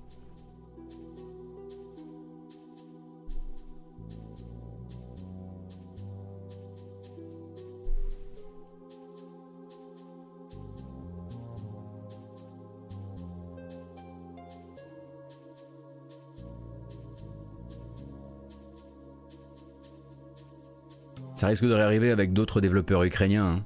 C'est même pas comme si c'était Electronic Arts ou quoi que ce soit. Là, c'est littéralement des Ukrainiens qui disent bon, écoutez, là, on prend des bombes sur la tronche. On se dit que peut-être on n'aimerait pas les financer. Ça, vous dérange pas si on voilà. Si ça vous dérange, c'est pareil parce que vous êtes du, bo- du bon côté de la bombe. Bref. Et euh, là-dessus, je dois dire, en plus, je trouve que leur message il est nickel. On comprend exactement le pourquoi du comment et les tenants et les aboutissants sont euh, euh, d'une logique implacable.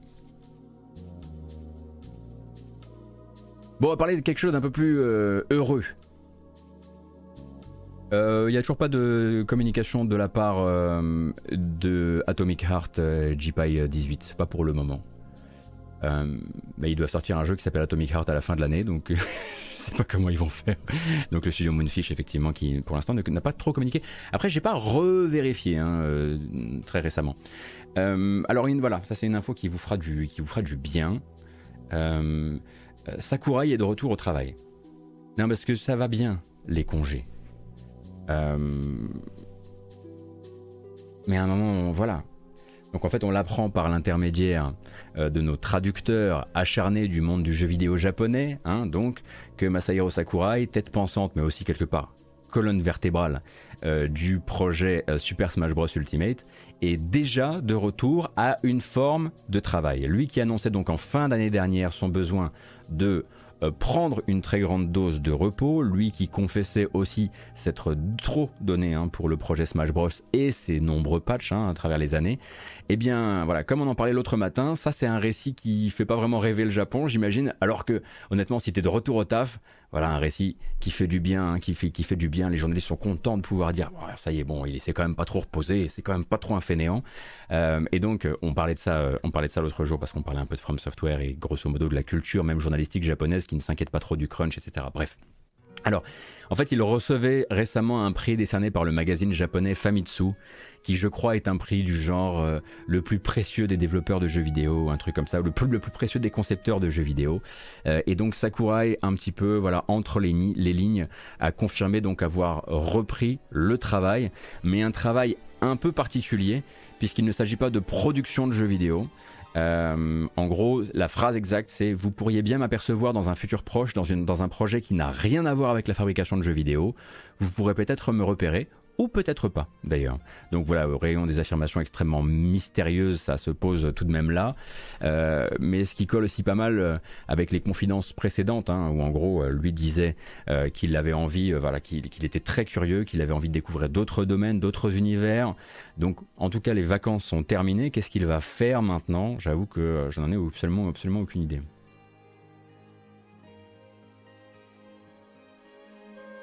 Et je vous, je vous, je vous engage, évidemment, euh, je vous invite à changer de sujet. N'est-ce pas? Je veux dire, euh, quand on parlait d'Electronic Arts, vous avez été vachement plus contrôlable que quand on, on a parlé de GSC Game World, où ça se passe littéralement dans leur pays. Ils ont, pris un- ils ont fait un choix, je vous ai relayé ce choix, je vous ai dit que j'étais plutôt d'accord. Si vous avez envie de, de ven- de venir me dire que vous n'êtes pas d'accord, il y a plein d'endroits où vous pourrez le faire. Je préfère qu'on fasse une bamboche si ça vous dérange pas.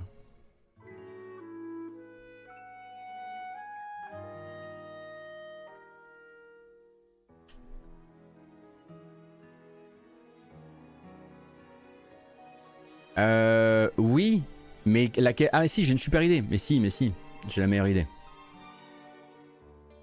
Ah, mais j'ai pas de contrôle là-dessus. Ah, c'est terrible. Ah, si, c'est bien ça. Ah, mais non, ça va pas marcher. Ah, flûte.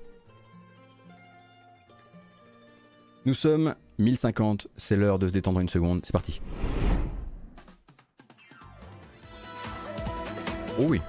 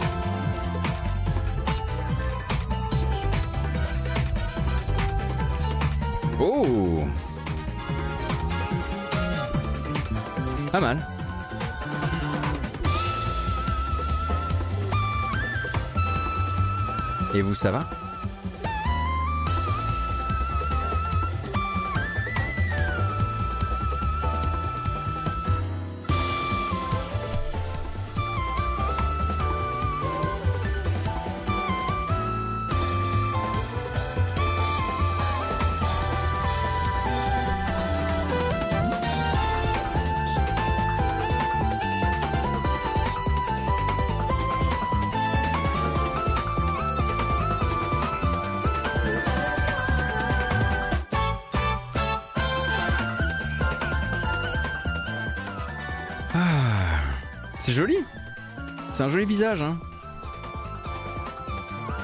Je suis content de vous proposer du contenu euh, visuel de qualité, qui est donc une exclusivité de la version Twitch hein, de la Grâce matinale et de la matinale. On rappelle que si vous nous écoutez en podcast, vous ne pouvez pas voir tout ce qui se passe durant la bamboche. Et c'est une, voilà, c'est ce que les, les marketeurs appellent une incentive, un incentive, qui doit ensuite vous faire, voilà, nous rejoindre sur Twitch.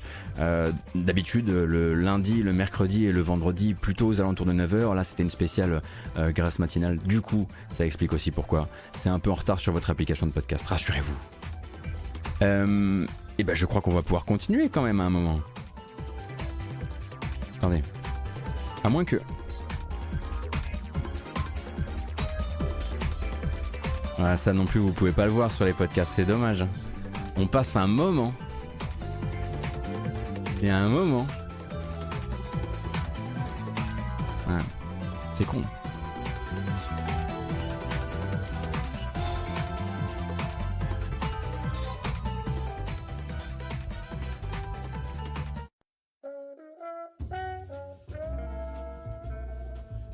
Voilà, ils doivent trop avoir envie de venir maintenant, les gens qui écoutent en podcast. Ils doivent être là, genre, mais qu'est-ce qui se passe? Il, il fait le poirier, euh, euh, genre, euh, je sais pas, il jongle, des bolasses peut-être. On sait pas. Allez, c'est parti pour les sorties récentes et à venir par l'intermédiaire de beaucoup de bandes annonces qu'on va regarder ensemble. Et on va commencer avec Dawn of the Monsters. J'avais oublié de le mettre dans mon calendrier et en fait il est sorti je crois aujourd'hui euh, sur PC, console, Switch et même Stadia. C'est lui qui sortait encore sur Stadia. Dawn of the Monsters donc. Alors là le nom du jeu vous met un peu sur la voie, il, va y avoir du kaiju hein. quand même.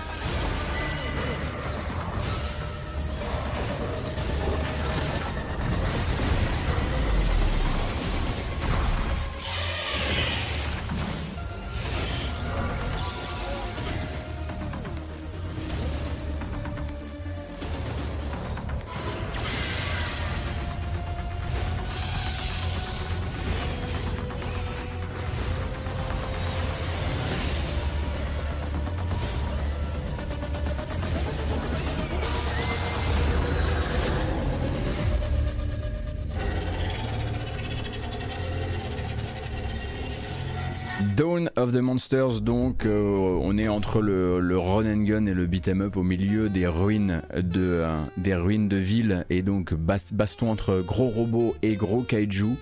Euh, alors faites attention parce que je crois qu'il y a effectivement un logo WayForward au début. Et si WayForward est pour vous en tant que développeur un indice de qualité, bon déjà c'est pas certain pour tout le monde mais voilà, euh, il me semble que là c'est de l'édition euh, par WayForward et donc développé par un studio indépendant. Donc je, crois que malheureusement j'ai un peu récupéré cette bande-annonce au dernier moment. Donc j'ai mal fait mon, travail sur le sujet, je, je vais être obligé de vous demander de, de rechercher ça vous-même.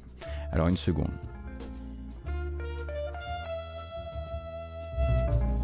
Bien ce que je me disais. Voilà, on avait un problème de son qui est désormais réparer. Maintenant, j'ai des boutons d'auto-réparation. C'est voilà, je suis dans mon propre propre robot désormais. Euh, le 7 avril, alors non pas le 7 avril, mais avant ça, ben non, avant ça le 22 mars, c'est c'est très très bientôt. Euh, effectivement, PlayStation vient de mettre en ligne une longue vidéo de gameplay tournée sur la fameuse tour de Sisyphe de Returnal Ascension. Returnal Ascension, Returnal va recevoir donc une mise à jour 3.0 gratuite dans laquelle vous aurez une fonction pour faire le jeu de base en coop ou pour donc jouer à la tour de Sisyphe, une tour de 20 étages avec autant de défis dedans, des défis mais également de nouveaux monstres, ainsi, et ça c'est cool, que des petits, des petits inserts scénaristiques absolument inédits. il y a donc 18 minutes de gameplay disponible sur la euh, page euh, PlayStation euh, YouTube, donc on peut regarder au moins le début. Hello everyone, this is Harry Kruger, game director of Returnal. Hey everyone, this is Gregory Loudon, the narrative director. So today we're really pleased to be here to talk about the latest free expansion for Returnal called Ascension. Ne nous en voulez pas messieurs, mais on va zapper, on va zapper tout the gameplay. As you get acquainted with the content, you will likely be reaching for these a bit more frequently. Here we go.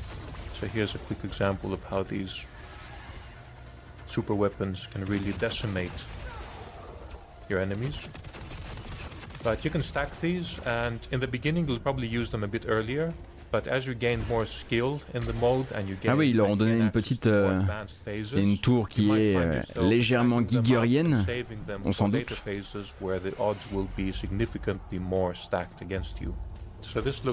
Alors, est-ce qu'il y a de la coop dans Returnal? Il n'y en avait pas et il y en aura en ligne et uniquement en ligne à partir donc de la livraison de ce patch qui arrive le 22 mars, hein, donc en gros bah, la semaine prochaine en l'occurrence.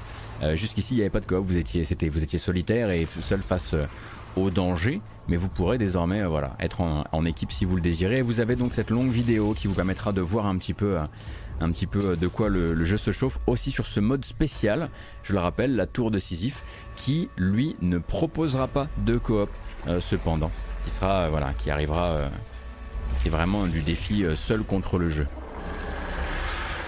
Je vais pas me spoiler, je ne me spoil pas, stop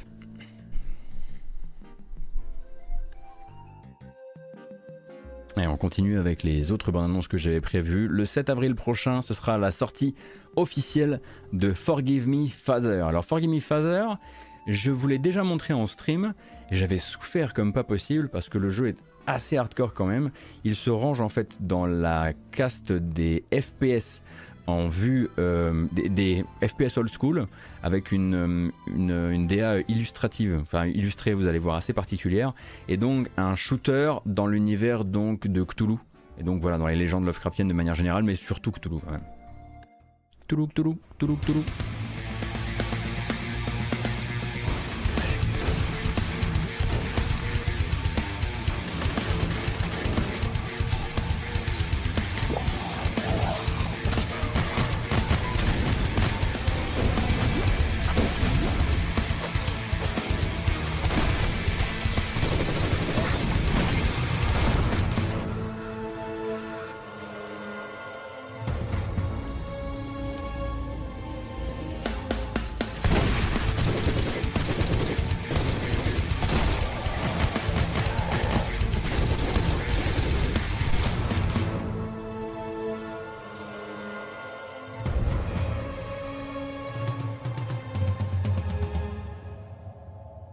Il s'appelle Forgive Me Father. Il est donc entré. Euh, il doit. Euh, comment ça Qu'est-ce que c'est que ça?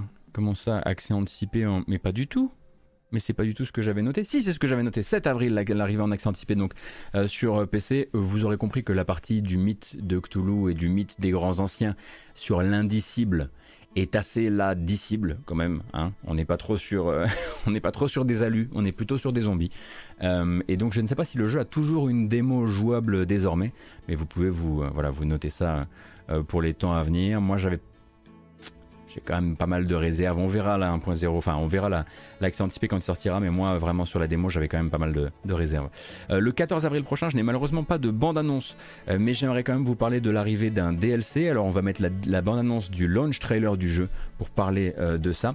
En l'occurrence Solasta, donc Solasta Crown of the Magister, le jeu de Tactical Adventure, studio français qui vous a donc proposé du vrai jeu de rôle en l'occurrence, tactique aussi évidemment, euh, va recevoir, comme c'était prévu, donc une, de nouvelles extensions, de nouveaux, euh, de nouveaux ajouts scénaristiques. En l'occurrence, comme je le disais, c'est pas la bonne vidéo, mais c'est pas très très grave.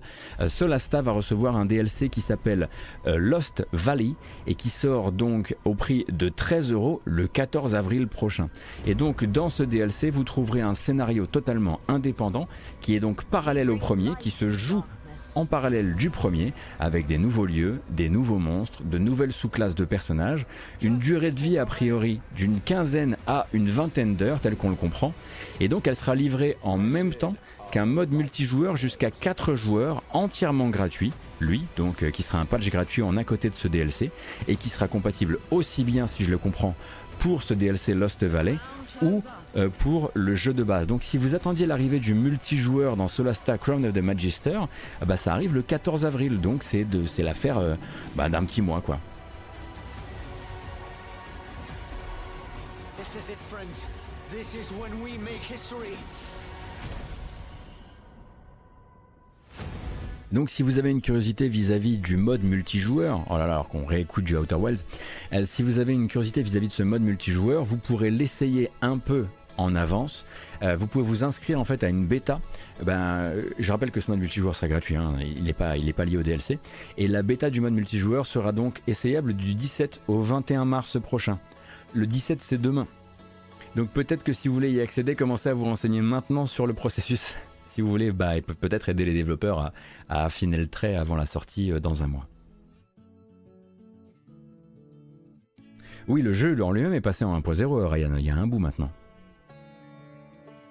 Le 21 avril, on se dirige du côté de chez Dear Villagers, donc euh, Dear Villagers éditeur français euh, qui euh, donc opère sous les ordres de Plugin Digital, et Dear Villagers qui avait sorti en accès anticipé il y a quelques temps un, roguelike qu'on avait essayé ici, que j'avais plutôt bien apprécié, qui s'appelle Revita.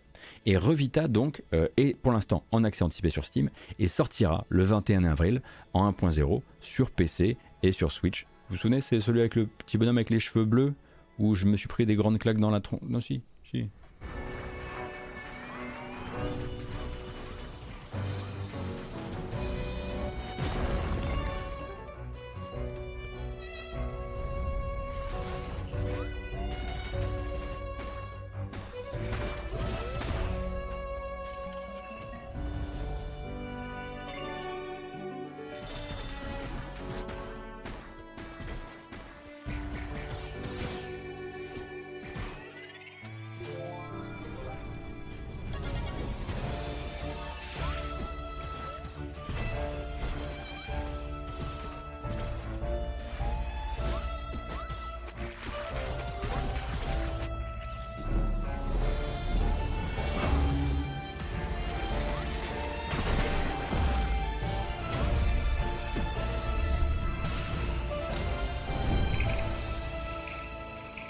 Le voici donc. Alors moi, il m'avait pas mal branché, hein, notamment donc euh, voilà par le développeur Ben Star. Il m'avait pas mal branché, notamment parce que c'est hum, les euh, synergies qu'il y avait moyen d'aller chercher avec ces objets étaient assez intéressantes à, mon souvenir. Peut-être, que je me mixe un peu les trucs, Euh, mais euh, donc avec quand même une voilà une approche. euh, bah, il va falloir viser correctement. hein, c'est un twin stick shooter, donc euh, il faut faut faire un peu gaffe à ce qu'on fait et on prend rapidement des, des demi barres de vie dans la tronche. En tout cas, la dernière fois que j'ai essayé. Euh, donc euh, Évidemment qui se bah, qui se plaçait comme un parfait concurrent, enfin un parfait concurrent, un parfait euh, candidat pour la Switch, sortira euh, aussi sur Switch ainsi que sur PC le 21 avril prochain. Au printemps 2022, on est on y est quasiment. hein. Vu la couleur du ciel, on est quasiment au printemps, même si pour l'instant c'est juste du sable. Euh, on devrait avoir des nouvelles d'un jeu que les fans de Suikoden euh, attendent. Il s'agit de Eiyuden Chronicle Rising. Donc il y aura Eiyuden Chronicle, le jeu Kickstarté qui doit être lui un Suikoden par les créateurs de Suikoden après tout ce temps. Mais avant ça, il y a Rising. Et Rising, c'est une sorte de prologue jouable qui n'aura pas forcément les mêmes euh, les mêmes mécaniques de gameplay puisque là ce sera de la gestion de village notamment et de l'exploration un petit peu autour du village. Et ce Eiyuden Chronicle Rising a bénéficié très récemment d'une longue présentation 28 minutes de gameplay. Il me semble que c'est sur la page de la page YouTube de IGN si je dis pas de bêtises Et c'est en attendant évidemment euh, que Rabbit and Bear Studio, qui sont les, créateurs de ce futur euh, euh, sortent leur jeu, euh, qui lui est attendu, il me semble, plutôt pour le début de l'année prochaine. Mais là, pour l'instant, c'est Natsumi Atari, qui est un autre studio qui s'occupe de Rising, et ça donne ça. J'avoue que moi, je suis pas toujours bien bien branché par le look du jeu. C'est-à-dire que je pensais que ça allait être un peu plus joli. Et je crois que c'est pas censé être mi, comment dire mimer exactement le rendu de que Rising est pas censé euh, mimer l'autre. À voir.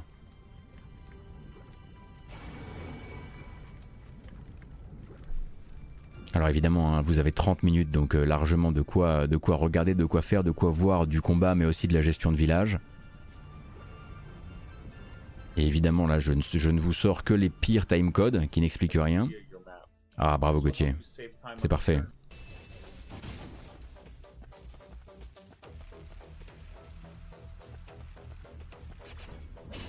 Alors, je l'ai déjà dit, mais je peux le répéter pour les gens qui ne l'auraient pas entendu, puisque ça me le redit sur le chat. hein. Rising n'est pas 100 Heroes.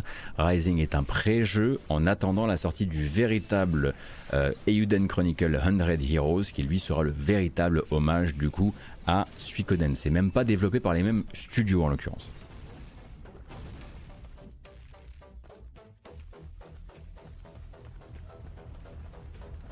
Mais bon, on sent que c'est pas les mêmes budgets. Euh, et après, c'est un choix hum, d'un point de vue marketing. euh, J'avoue que je reste, euh, voilà, un peu, je suis un peu dans le doute sur ce choix-là de, vous dire. Alors, il y a ce, jeu qui est préquel de l'autre qu'on vous sort en avance pour remercier les backers, euh, mais du coup, euh, bah du coup, en espérant effectivement qu'il ne ressemble pas vraiment à ce à Heroes, euh, bah du coup, ça donne une mauvaise idée, ou image. C'est compliqué.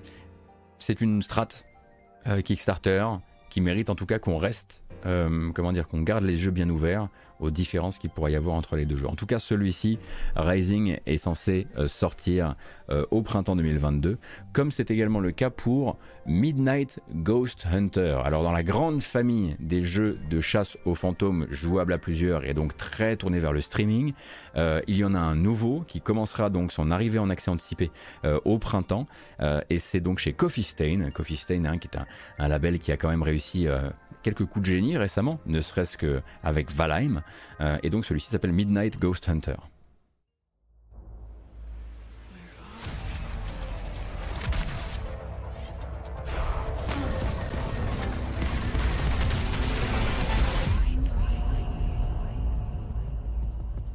Welcome to Midnight Ghost Hunt. Ah, Ghost Hunt, pardon. Lead developer on the game.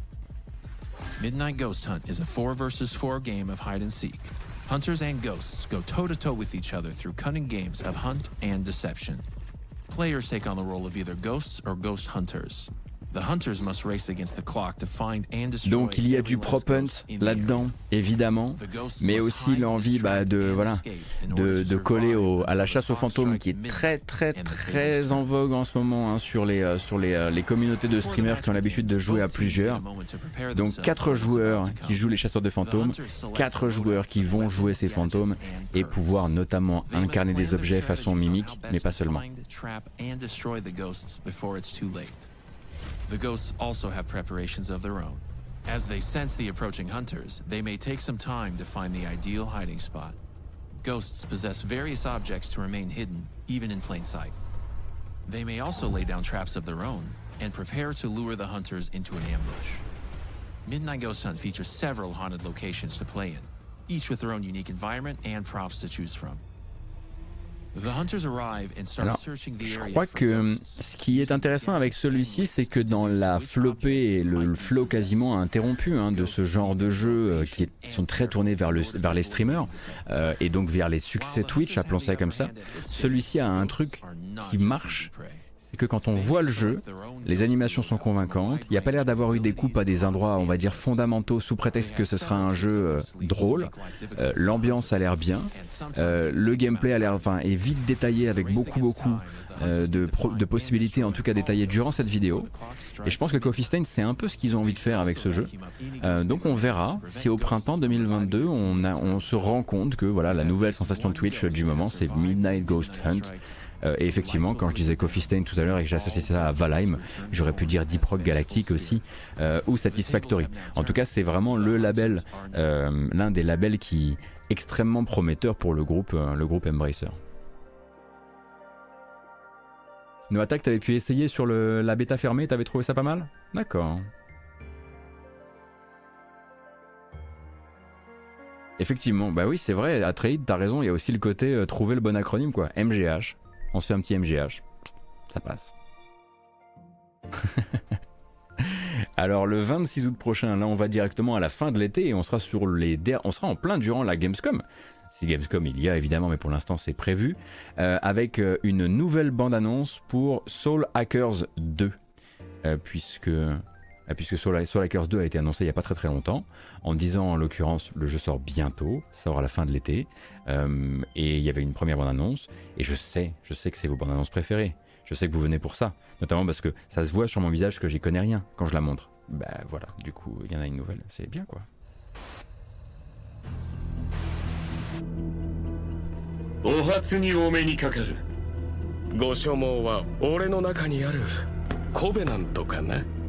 さらばだ恩田一郎。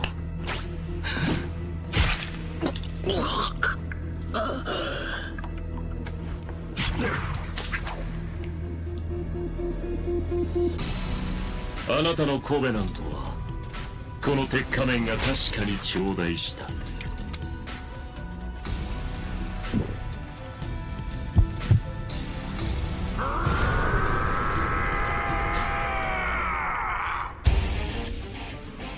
大いなる存在は降臨した時新たな契約つまり新しいコベナントをもたらす。ファントムソサイティはそれが欲しい。コベナントを独占した人間が望めば世界の終わりってわけだね。スパイに裏切り者。なるほどね。皆様いろいろ訳ありの模様っと。信用なんてしてないよ。あるのは利害の一致。今のところはそれでいい。行こう クズの葉も探さなきゃ戦闘になるっていうなら準備しておきたいんだこれでいいんだないろいろとな気をつけてくださいリンゴセンサーが異常です食らい尽くせこれならどうよ Bon, après, voilà, l'esthétique de Soul Hackers de base, euh, ce côté, oh là là, Mintos, Mintos qui arrive devant le trailer le plus weeb possible et imaginable. Merci beaucoup pour le raid, ça fait extrêmement plaisir. On est en plein dans l'esthétique Soul Hackers 2 en disant voilà qu'il y a une nouvelle annonce du jeu euh, qui arrive, euh, qui est sortie et qui donc annonce la sortie du jeu. Je le disais, disions quoi? Le 26 août 2022. C'est un spin-off, oui, c'est un cousin de la série Shin Megami Tensei, c'est évidemment Atlus qui s'en occupe, et ils ont annoncé ça après... Le premier Soul Hackers est un, jeu plutôt de l'époque de quand on, on pouvait dire euh, sur Saturn, et les gens disaient « Ah ouais, la Saturn !» Là, vous dites sur Saturn, par exemple, les gens vont dire Ok, ok, Maxi Boomer. Euh, et donc on continue avec une ou deux bandes annonces qui nous restent encore dans euh, par devers moi, n'est-ce pas? Euh, Ça sera en 2022 a priori, c'est confirmé euh, que le studio 34 Big Things, je crois que c'est comme ça que s'appelle, ce studio italien, sortira donc son Redout 2. Vous aviez connu peut-être Redout, donc jeu de course futuriste qui avait trouvé hein, une, en partie son public à l'époque. Et le 2, après avoir eu quelques difficultés, on ne savait pas vraiment s'ils arriveraient à le sortir ou pas, a montré une nouvelle bande-annonce. Welcome to Redout 2, the fastest racing game in the universe.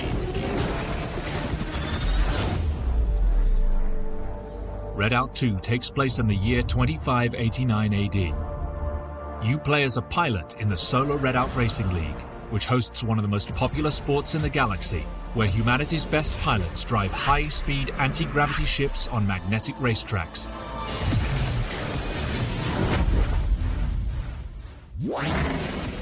Redout 2 takes the lead as the future of racing by giving you control over more than just acceleration, braking, and turning.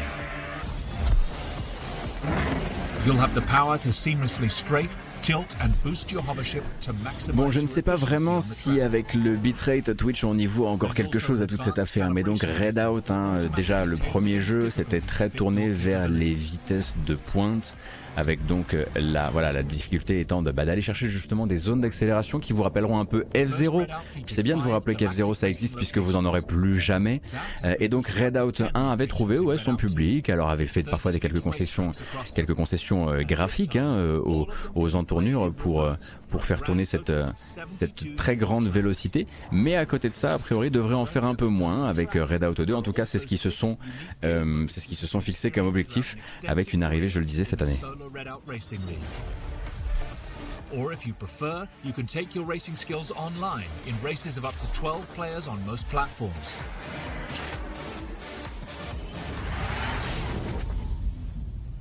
We've gone all out with vehicle customization in Redout 2. Alors si vous vous posez la question du pourquoi et de sur que, surtout sur quelle plateforme pour Redout 2, ça sortira donc sur PC, sur console d'ancienne et de nouvelle génération, ainsi que sur Switch. Donc autant vous dire que ça c'est pas le trailer de la Switch. hein. Non mais enfin non mais au cas où fallait vous le rappeler. C'était certainement pas le trailer de la, de la Switch ou, ou alors de la Switch Pro, qui selon évidemment les prophéties d'ici euh, sortira demain 15h évidemment. Les catalogues de la Redout. Ok. On est là-dessus ce matin donc. Cet après-midi. Fou. Allons-y pour le catalogue de la Redout. Redout. Il y a beaucoup de choses à couper hein, dans cette VOD.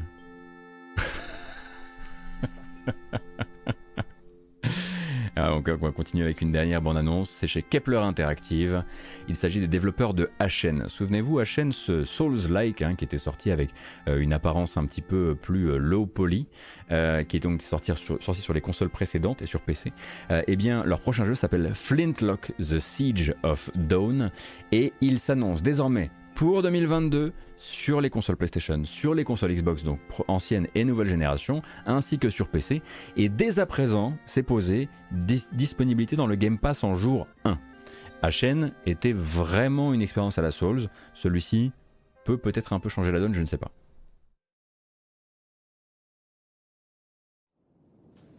Down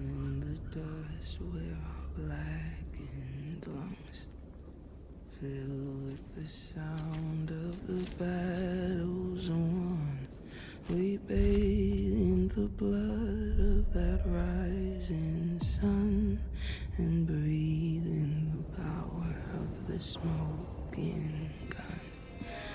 Down in the depths of the wounded ground. There at the gates of the golden crown, we bathe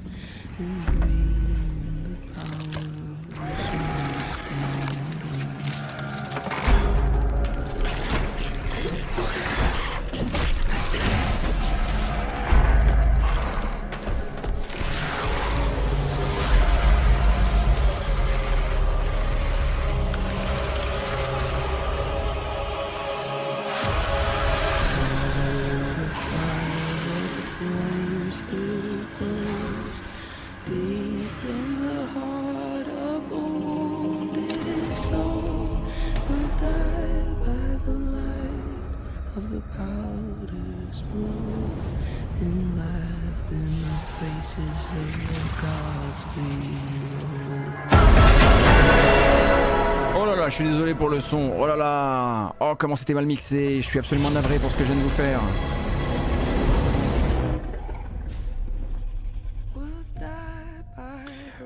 Flinked Lock, donc Flintlock The Siege of Dawn, prévu pour cette année. Désolé pour le petit sursaut du son. Euh, a priori, donc, il se présente comme un action RPG, mais en monde ouvert. Autant dire qu'ils font leur Elden Ring. Voilà, c'est. non, je plaisante évidemment, mais voilà, les créateurs de Ashen annoncent donc ce jeu cette année sur les consoles de salon euh, ancienne, nouvelle génération, le PC et disponibilité directement dans le Game Pass, euh, sachant qu'ils promettent là quelque chose de plus ouvert puisqu'un monde ouvert et ils parlent le pitch en gros euh, la rencontre des flingues et des dieux dans un jeu d'action en monde ouvert euh, et le studio, comment s'appelle-t-il Comment s'appelle-t-il eux déjà? Ah oui, c'est A44 Games. A44, A44 Games. Euh, et donc c'est toujours édité par Kepler Interactive. On vous rappelle, Kepler Interactive étant une sorte de coopérative d'édition euh, qui a levé des fonds il n'y a pas longtemps, où vous retrouvez également Slowclap, hein, les développeurs de Sifu qui se sont édités et qui sont auto-édités par cette structure.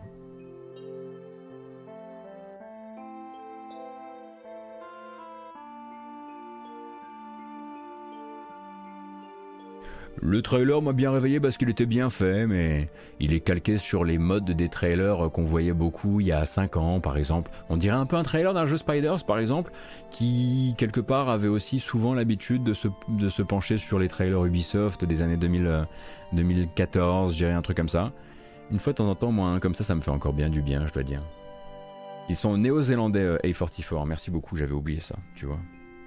Euh, alors, une petite recommandation, mais alors là, c'est plutôt pour marquer une date dans votre, euh, dans votre agenda, parce que c'est pas tout de suite, tout de suite. Euh, L'annonce. Mais attendez, comment ça, je ne l'ai pas mis dans ma. Mais c'est n'importe quoi. Mais c'est n'importe quoi. Mais c'est n'importe quoi ce qu'on voit ici. L'annonce d'un concert de jeux vidéo. Retra... Alors. Un concert de jeux vidéo organisé par Nintendo. Qui n'est pas uniquement genre à Tokyo et bah t'avais qu'à être là qui sera retransmis sur YouTube. Pardon? Oui, c'est vrai, donc le Kirby, le concert Kirby pour les 30 ans de la licence aura lieu le 8 août prochain, donc ça vous laisse le temps de vous préparer quand même. Euh, et euh, comment ça, le, non pas le 8 août, le 11 août? Le 11 août, pardon, et non pas le 8 août. Euh, ou alors, à mon avis, il doit avoir lieu le, le 8 août en présence, et le 11 août, il sera mis à disposition euh, sur YouTube. Et il y a un tout petit teaser.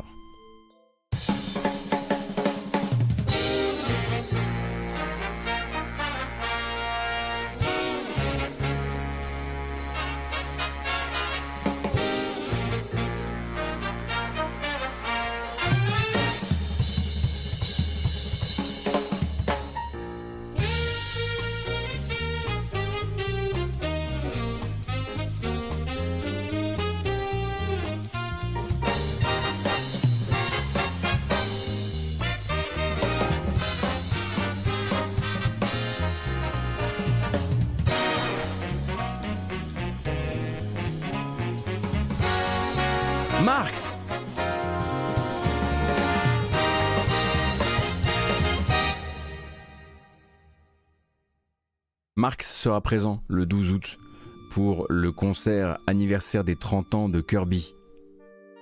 C'est moi qui vous l'annonce ici.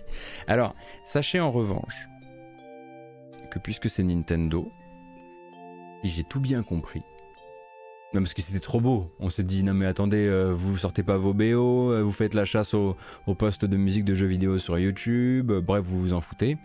Euh, là, vous arrivez et là, carrément, vous allez mettre un concert sur, sur Internet, quoi. Genre, on y va. Sachez cependant que euh, la VOD sera disponible sur le YouTube, un YouTube probablement de la, le YouTube officiel de, la licence Kirby, seulement pour un an. Non, parce que Nintendo, après, ça les embête quand même. Vraiment. Donc, euh, la VOD aura une, une longévité d'un an. et après, ils la feront disparaître. Comme les gigantesques trous qu'ils sont le reste du temps euh, dès qu'on parle de musique de jeux vidéo et de. voilà, bref. Euh, donc, euh, il faudra pas oublier de le regarder et éventuellement de le mettre de côté. hein. C'est fou, hein. Ça leur, ça, leur brûle les doigts, ils y arrivent pas, quoi. C'est comme ça. Euh, mais bon, ça va, c'est un an, c'est pas une semaine. Quel objectif? Aucune idée. Je pense que l'objectif, c'est peut-être de que les quelques, les quelques euh, septuagénaires au fond, euh, au conseil d'administration, euh, ne paniquent pas en disant comment ça, Twitch? Ou des trucs du genre. Je, vois que ça, parce qu'honnêtement, ouais, non, non, il doit y avoir des explications beaucoup plus simples que ça. Je pense que tout ça, ça demande de s'investir, ça demande du temps, ça demande des spécialistes, ça demande de l'argent, et ça les emmerde. Voilà, très probablement. Je pense que c'est ça. Voilà. Parce qu'à partir du moment où vous vous occupez de ces droits-là, il faut les maintenir. Il faut créditer les gens. Il faut obtenir des autorisations. Il faut voir avec la JASRAC, qui est la, qui est la, SACEM japonaise.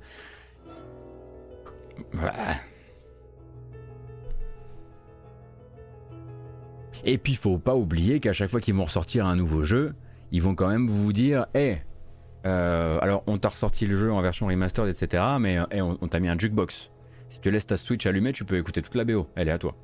Et oui, ça, ça vient un peu clasher éventuellement avec, euh, avec les distributions, euh, les, autres, les autres formes de distribution.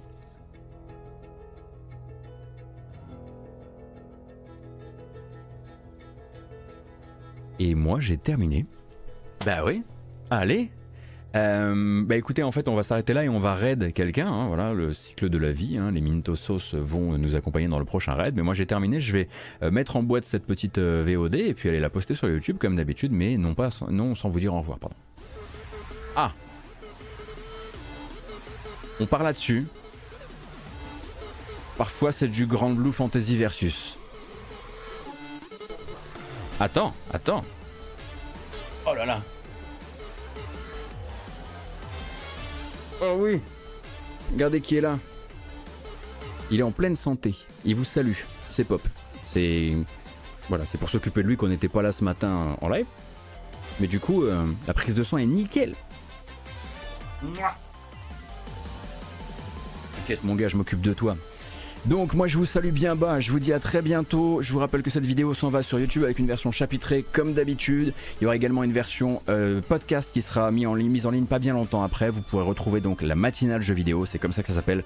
Toutes les applications de podcast, euh, Google Podcast, Apple Podcast, Podcast Addict, euh, Spotify, même sur Deezer. Et si je dis pas ça pour euh, voilà, hein, dire du mal de Deezer ni quoi que ce soit.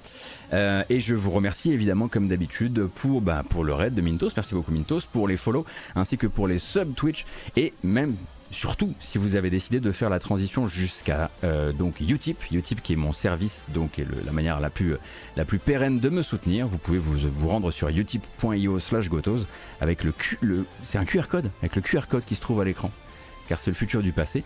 Moi, je vous donne rendez-vous demain, 9h, pour jouer à des jeux. Et des jeux, il en sort ce soir, alors ça tombe bien, on aura de quoi faire. Euh, je vous souhaite une excellente fin de journée. N'hésitez pas à rester dans le coin, il va y avoir un raid. A plus, et surtout, merci.